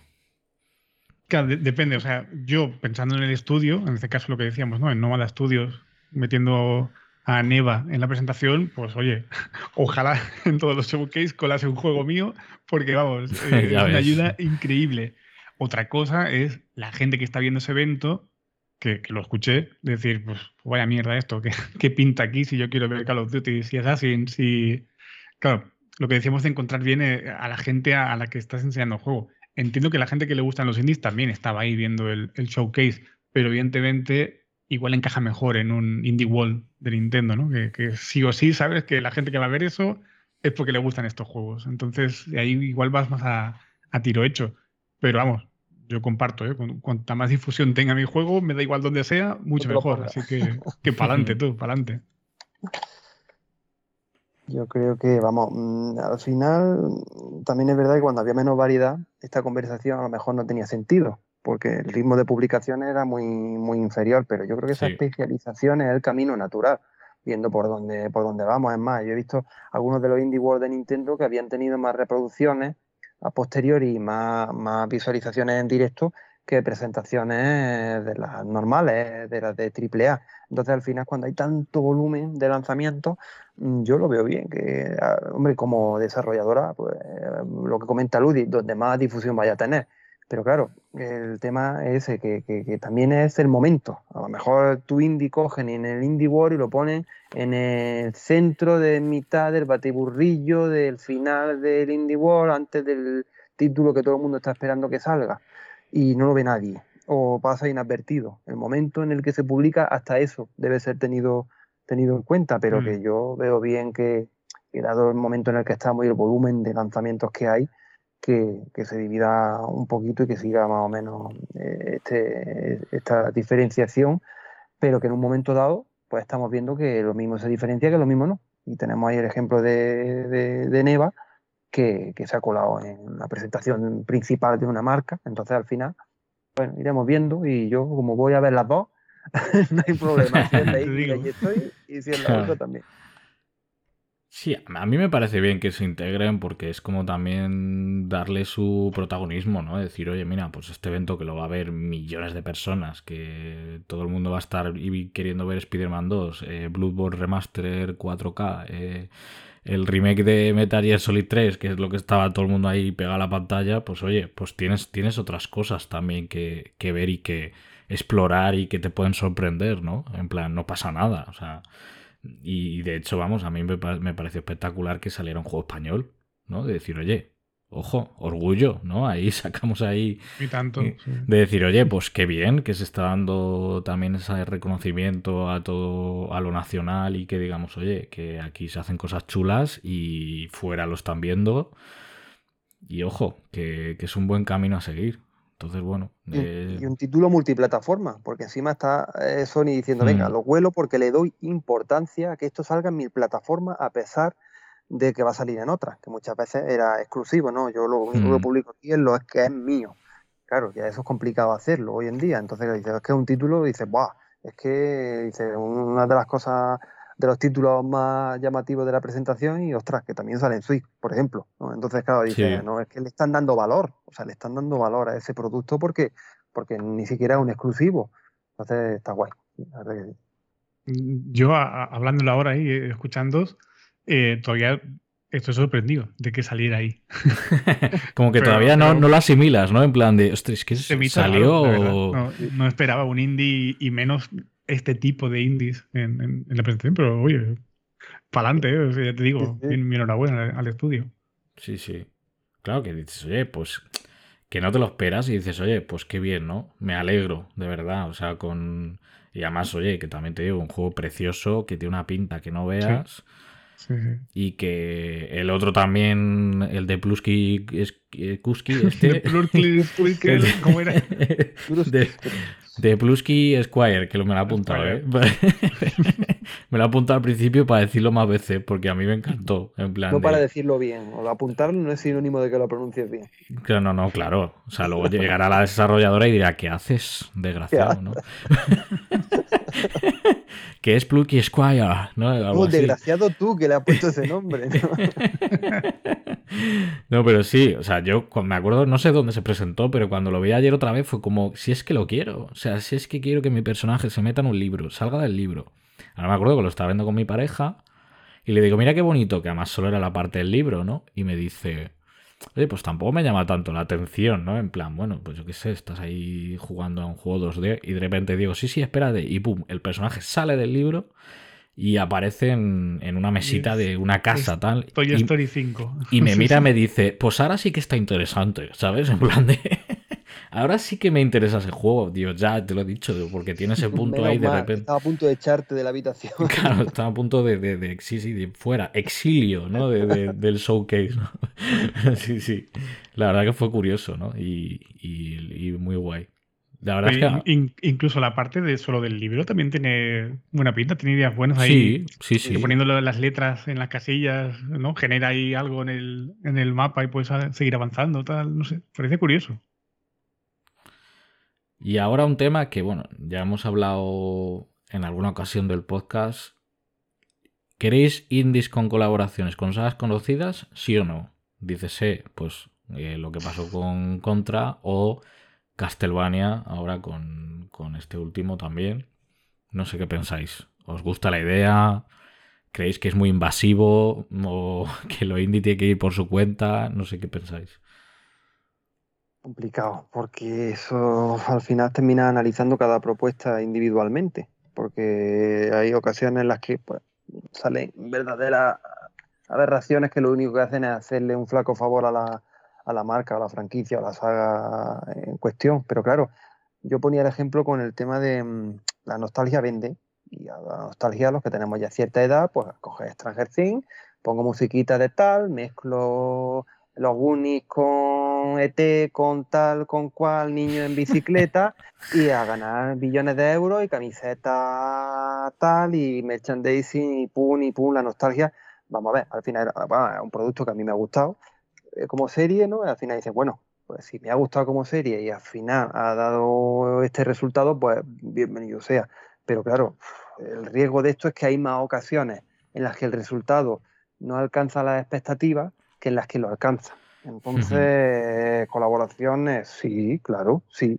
Pero hombre, mm, eh, la cuestión es esa, que, que se haga con sentido, con esfuerzo, con dedicación, ¿no? Y con, no con un, con un afán, digamos, de rellenar un hueco y hacer caja de, de, la nostalgia o el fanatismo. Entonces, eso, eh, haciéndolo con mimo, con cuidado, con respeto, con cariño, siempre, el 100% de las veces. Pero claro, el 100% de las veces, decía Terry Pratchett que ocurre una vez de cada millón o algo así. Entonces, claro, es que es un tema complejo.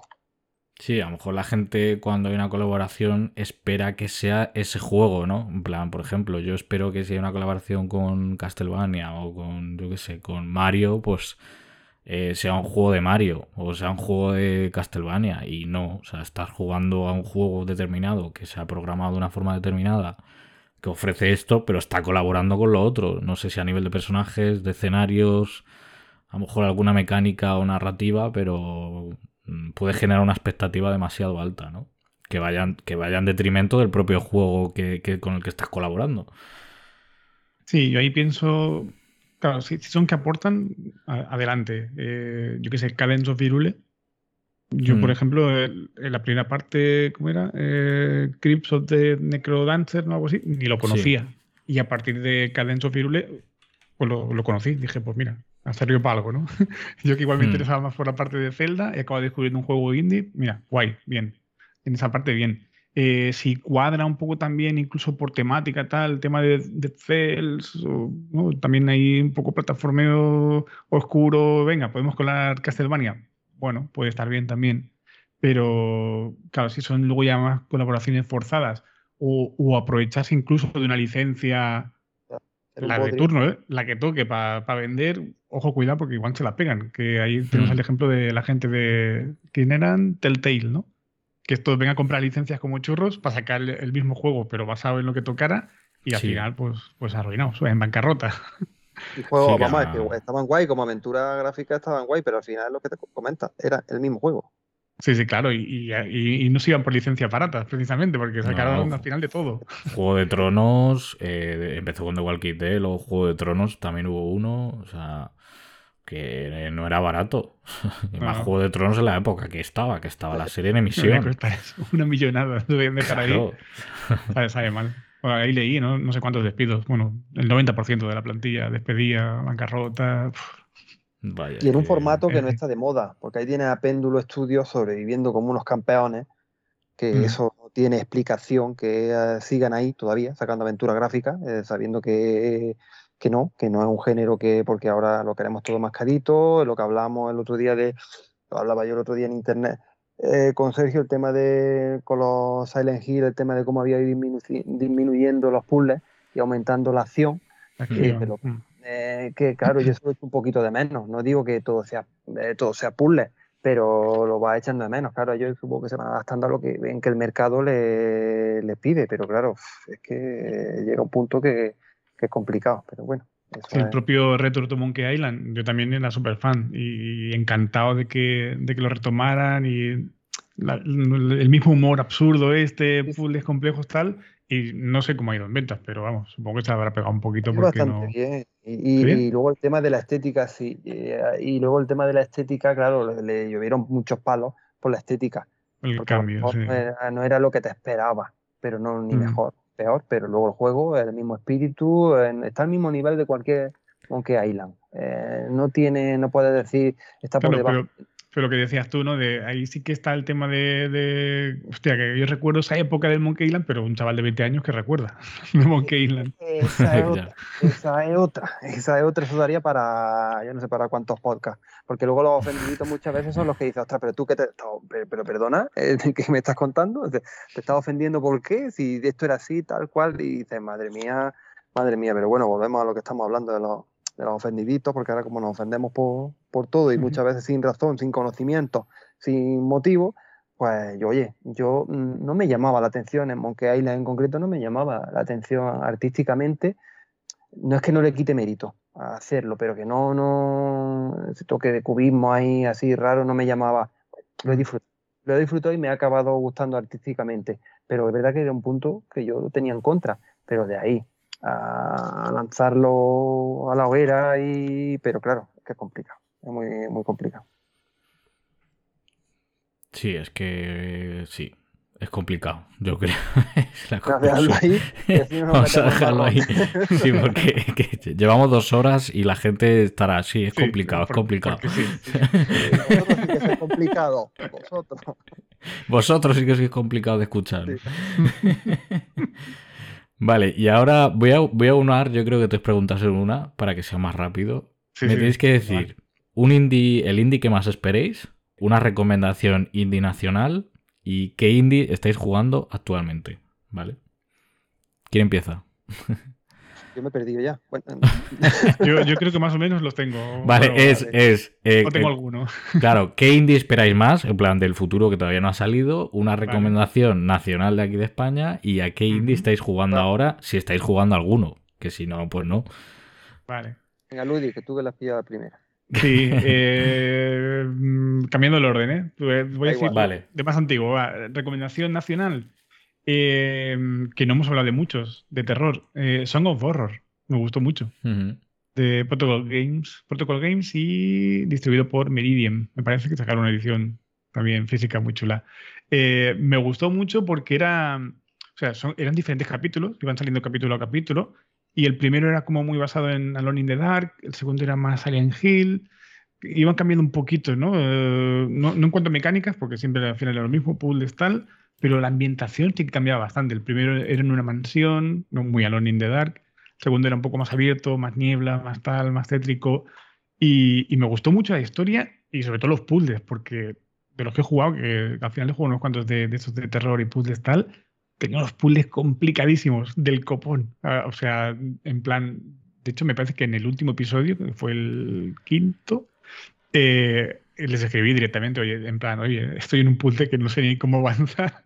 Lo estamos haciendo en directo y la gente tampoco, en plan, pon este número, pon este otro, prueba esta combinación, que no hay manera. Y les escribí, eh, esto no lo entiendo. Me lo dijeron, ¿eh? dice, lo vamos a cambiar porque nos hemos pasado de, complicado. Pero tenía puzzles muy guapos, ¿eh? Uno ahí con, con llaves que te decía, ¿no? Pues unas tienes que encontrar una violeta con no sé qué, de forma redonda, de acabado cuadrado, no sé qué, y tenías un panel con mil millones de llaves. Y era una locura, una locura de puzzle. Pero eso me gustó mucho de ambientación, con permadez. Si, matabas a un personaje ya no volvía, si los matabas todos se acababa. Y, era jodido, era bastante jodido, pero muy guapo de ambientación. Me gustó muchísimo. Eso sería como recomendación. No sé si quieres hacer del tirón todos o que diga recomendación Simbi o del tirón y acabamos. Del tirón, del tirón. Del tirón. Cada uno del tirón. Vale, recomendación y por meter algo de terror. Luego, eh, el que estoy esperando, mm, también por otra temática que no hemos metido mucho, eh, yo personalmente me gusta mucho estilo pixel art y ambientación cyberpunk. Ya voy acotando bastante. Pues estoy esperando también con bastantes ganas Replace It. No sé si, si visteis algún tráiler de Replace It. Ay, me suena un montón, sí. sí que, también que es pixel art, ¿no? Sí, pixel art, pero pixel art este chulo como, Sí, como pixel art, sí, sí. Traveler, ¿eh? El HD pixel art Mm. este con efectos de luces, profundidad sí. de campo, tal. Buah, tremendo. Ese tiene una no- pinta que alucina, sí, sí, sí. Sí, sí, sí, yo lo vi y dije, Buah, esto quiero jugarlo, sí o sí. Pero diría ¿eh? que no tiene fecha. Eh, pone próximamente. Pero vamos, que se anunció ya hace ya un par de añitos largos y no sé cuándo va a salir, pero uf, le tengo, le tengo bastantes ganas. ¿Y qué queda? Ah, lo que estoy jugando actualmente, eh, Don't Fit the Monkeys 2099, que salía que salió hoy, hoy. que, estamos, que estamos grabando esto, hoy mismo. Mm. Y muy chulo, la verdad, porque, bueno, en este caso es un simulador de, como dicen ellos, ¿eh? de voyeurs, de, de mirones. Y nos ponen eso, nos ponen la situación de que, bueno, estamos en, en un club, el, ¿cómo es? El Club de Observación de Primates, que nos da acceso a una gestión de, de unas cámaras. ¿no? Podemos observar a la gente eh, en sus casas, en sus trabajos, en sus cosas y ver qué hacen. Eh, en teoría, el club tiene una norma que es que no puedes contar nada de lo que estás viendo ni puedes interactuar. Eso es lo que te dicen, esas son las normas. Pero claro, eh, uno es humano y lo de ser cotilla y no poder contarlo, esto es complicado. Entonces, eh, te ponen en esa situación de que igual estás viendo, pues yo qué sé, ¿no? Alguien que está haciendo algo pues, que no, igual no es muy correcto y lo puedes grabar y puedes eh, chantajearlo, lo puedes enviar ahí rollo a, a la prensa y que te paguen dinerillos por subir esos vídeos. Igual acabas con la carrera de esa persona, pero que le den por saco, ¿no? yo, yo- yo me llevo lo mío.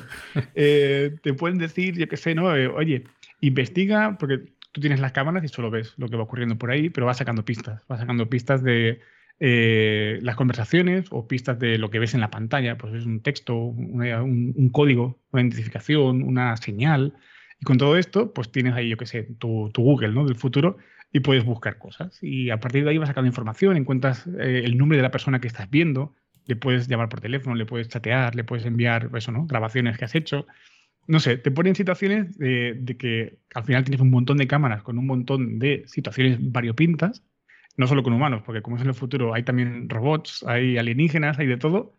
Y está guay porque es eso. eh, tienes que estar investigando constantemente todas las cámaras, ver qué está ocurriendo. Cada, cada vez quieres saber más, pero ocurren cosas al mismo tiempo. No puedes estar por todo. Tienes que dormir, tienes que trabajar, tienes que pagar el alquiler. Eh, van hecho bastante. La verdad es que está bastante, bastante curioso. Muy, muy, muy divertido, la verdad. Sí, tiene muy buena pinta, ¿eh? Yo, de hecho, hay uno anterior, ¿no? Que se Sí. llama Sin el 2099, en plan, Don't Sí, que es Monkey. ¿no? más, más en época actual. Y aquí pues se dan la licencia un poco de tener como cosas más absurdas porque es eso, ¿no? Pues el futuro con macrocorporaciones, con robots mandando a humanos. que, bueno, está bastante gracioso, la verdad. Hmm. Shinbi. Pues eso estaría, ¿no? sí. sí. Adelante. muy bien, ¿eh? De ahí del tirón. Estado bien. Bien, además buenas elecciones. Porque es Sí, que sí. estamos hablando de. de, eh, porque al final, el Do Not Fit the Monkey al final es un título que si la industria independiente no existiría. O sea, volvemos a la conversación que hemos tenido antes y eso está guay, porque Sí, sí. eh, mola, mola. Ese lo tengo yo aquí también eh, pendiente de, pero claro, hay tanto. Yo, bueno, em, el tema de recomendar, pues ya el gris que he comentado, así nos ahorramos un poco de rollo, por el tema, a mí todo el tema de que implique descubrimiento emocional, un viaje con un apartado artístico guay, que tenga un poco de plataforma, que sea emotivo, sensorial, colorido. Entonces, gris, invito a todos a que le den una oportunidad, le quiten un poco los prejuicios. No van a encontrar una propuesta mecánicamente súper compleja, pero bueno, mecánicamente a lo mejor no, pero emocionalmente seguro que sí. Entonces, esa yo creo que es un título que además que nunca va a pasar de, de moda, ni, ni mecánicamente, ni jugablemente, ni artísticamente. Entonces, es un título que la verdad que, que recomiendo. Luego, aquí estoy jugando, pues ahí va, a Chronicles of Two Heroes. Este sale, iba a decir mañana, ¿no? Ya ha salido, son más de las 12. Ha salido, este lo traen los gatetes amigos de Carnet y es un, como un, yo le llamo un Retroidvania, eh, porque es así pixelado e inspirado en clásicos como Ninja Gaiden y, y llevamos a dos guerreros con habilidades que se complementan, además totalmente distintas. Uno de ellos no puede saltar, el otro sí puede, embiste, hace una serie de movimientos, el otro sí puede saltar pero tiene unos ataques limitados. Y choca un poco al principio porque parece que estás como atado de pie y mano y tienes que estar cambiando de personaje, pero va- cuando vas cogiendo la, la mecánica, mola. Está muy chulo, no voy a llegar al embargo, volvemos a los embargos, ha sido imposible. Mañana no va a estar el análisis, pero... Tú disfrútatelo y cuando esté está. efectivamente. Luego una banda sonora chulísima que podía haber sacado de cualquier Ninja Gaiden de, de NES y, por lo que llevo eh, está muy chulo. Y el que más espero, mmm, Sea of, of Star, de sabotaje, eh, hmm. es una precuela de, de, Messenger y han tenido las santas narices de hacer una precuela que abandona el género de las plataformas para sacar un JRPG clásico. Que yo al principio decía, ostras, ¿qué me ha hecho? ¿no? Pero ninguna precuela ya has cambiado. Volvemos a los indie, volvemos al riesgo, volvemos a, a la originalidad. Yo utilizo el mismo universo, pero ya no un título de plataforma, es un JRPG. Dicen, vale, bien pero por lo poco que he visto, la verdad es que mm, cambia muchas cosas, tiene más profundidad en los combates, le da más importancia a la narrativa, la interacción con el entorno y el apartado gráfico es una pasada. Entonces, la verdad es que es el que más, el que más espero. Aquí la, la putada es que solo podíamos decir uno, ¿eh? pero hay un montón. Sí, ya, ya. tengo la cabeza 350. Yo también estoy, estoy por dentro pensando, ¿y qué digo yo ahora? Sí, un poco la música de final. Esta, claro, en plan, ni, no, ni, ni, pues ahí la música de la lista de Schindler y me voy. ya está. Eh, vale, yo de lo que más espero, yo tengo que decir, yo creo Blasphemous 2, porque el 1 me pilló el año pasado, lo jugué el año pasado por primera vez. Y es que me pilló como en una época muy, muy determinada, ¿no? En el que solo jugué Blasphemous, en plan, no jugado otra cosa. Y como que tengo muchas ganas de ver cómo han avanzado con, con Blasphemous 2, ¿no? Que además creo que va a haber más armas y, quiero también que más van a integrar dentro de la cultura de Andalucía o de España en general y, tengo muchísima curiosidad, ¿no? Que es que a mí como... principio? O antes del, del, doblaje, ¿no? Porque luego sacaron el doblaje al castellano, ¿no? El 1, ¿no? Lo jugué con doblaje al castellano.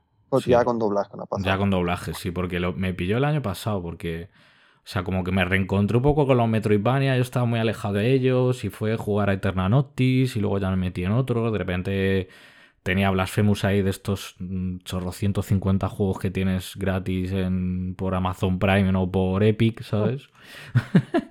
que ese es otro tema también, ¿no? Pero, pero sí, sí, y ya lo jugué yo con el, con el doblaje al castellano. Sí, sí. Y nada, pues Blasphemous 2, poco más hay que decir. O sea, ser espectacular seguro. Y yo voy a hacer una recomendación súper rara de, de, aquí nacional, pero es que le tengo cariño porque es de los primeros juegos que analicé, eh, que es Palíndrome Síndrome, Escape Room que es un juego hecho eh, aquí en España por una desarrolladora que se llama MC2 Games de forma internacional, aquí será MC2 Games, que es un estudio de dos personas. Y además tú te metes en la página web y hay un hay un tercer equipo desarrollador que son sus perros. Están los perros también en la web. los perros también. sí, sí.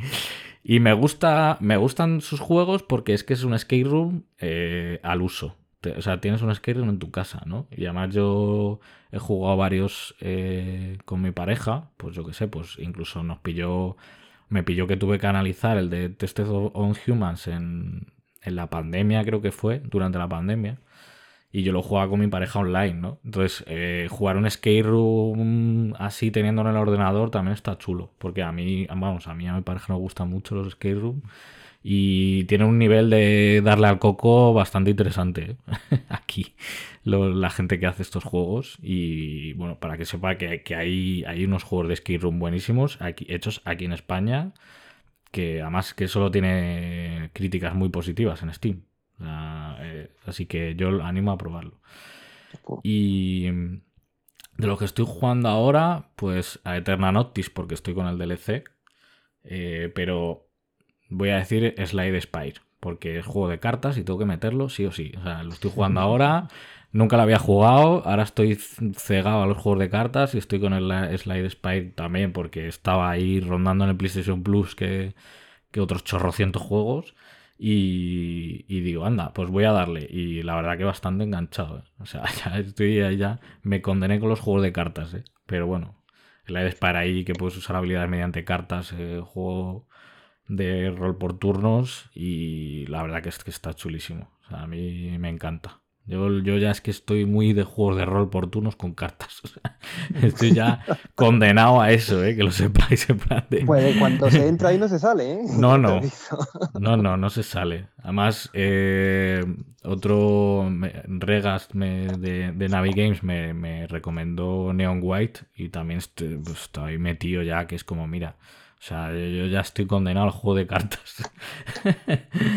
Pero bueno, el Air Spy es lo que estoy voy jugando. Voy a, necesitar un listado de todos los juegos que has ido diciendo, porque tengo un montón que me han interesado, pero ya sinceramente me acuerdo del último que has dicho. del resto, pues, yo igual, ¿eh? Yo igual, cuando esté editando el podcast me haré la lista, en plan, tengo que jugar a todo esto. Por favor. Y, abajo, por data, cuando tenga vida, ¿no? En plan de... y luego por, por, data dos tiempos, tal. Vale, pues ya con esto hemos, hemos terminado este concilio indie, que bueno, yo creo que ha estado muy interesante. Hemos intentado abarcar todo el panorama actual y del pasado y del futuro. Ya ves. ha quedado un pelín largo, pero espero que la gente lo disfrute y, espero que vosotros hayáis estado a gusto también, eh, charlando sobre, esta, esta parte que tanto nos gusta a los videojuegos, que es el panorama independiente, que, siempre le gusta arriesgar y que nos gusta tanto y que nos hace perder dinero con las ediciones físicas. y nada, sobre todo daros las gracias, Ludic, por, venir aquí, y, eh, pasarse un ratito aquí por el podcast de videojueguistas a charlar. Y a Simbi también, que vamos, para mí ha sido genial. Eh, aprendo mucho también hablando con, la gente y con vosotros me habéis dado muchas recomendaciones que, tengo pendientes, así que os quiero dar las gracias también por pasaros por aquí. Ha sido un tremendo placer teneros aquí en el podcast. El sentimiento de gratitud es mutuo. parece una voz en off también. El sentimiento de gratitud es mutuo. Parece, dilo de otra forma que parece que lo he metido yo por editado. Que, parezca que lo, está leyendo en ella. Sí. Claro.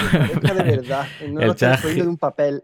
Simbi es el chat GPT, ¿no? No le, no le he dado un guion. Están diciéndolo de corazón. Sí, sí. No, está cohibido. y temas comunes que nos gustan y, y eh, la verdad que cuando comparte afición, pues todo es positivo. y con gente tan agradable, pues mejor todavía. Encantado igual, y igual sí que ha sido muy charla de bar y no sé si la gente va a aguantar dos horas y pico, espero que sí. Y sobre todo espero que saquen pues eso, ¿no? muchos descubrimientos de juegos que hemos hablado, que han sido un montón. que se queden, que se queden con eso y lo dicho también, mm, se agradece poder salir o poder volver ¿no? a, a los medios después de tanto tiempo Así que repetiremos, claro que sí, cuando, cuando queráis. Claro, por supuesto, seguid a Ludic y a Simbi por Twitter. Y Ludic, que tiene un canal que lo ha, en YouTube que ha retomado hace poquito. Dale ahí unos vídeos, unas visualizaciones, hombre. Y a, y a Simbi leedmelo en, en Next. Contarle chistes, claro. Contarle chistes, claro. este, que Simbi saca muy buenos análisis, ¿eh? O sea, Simbi saca muy buenos análisis, yo los recomiendo, son muy completos, así que por favor, leed y, y a Ludic ver y escuchar también. Somos complementarios. Tal cual. O sea, podéis estar leyendo a Simbi mientras tenéis un vídeo de fondo de Ludic y tenéis ya una experiencia completa. Las dos cosas las pueden hacer desde el lavabo. Una. Eso es, todo, todo y mientras juegan a Nintendo Switch. También. Jugando. Y, ahorrando para alguna edición de tesuras. Podéis hacerlo todo a la vez. Todo. Pues nada, yo ya nos despedimos por aquí eh, en otro capítulo más del podcast de videojueguistas, primera mesa redonda, así que espero que, que, os haya gustado y nos vemos en el próximo episodio. Así que chao, chao. Un placer, chao.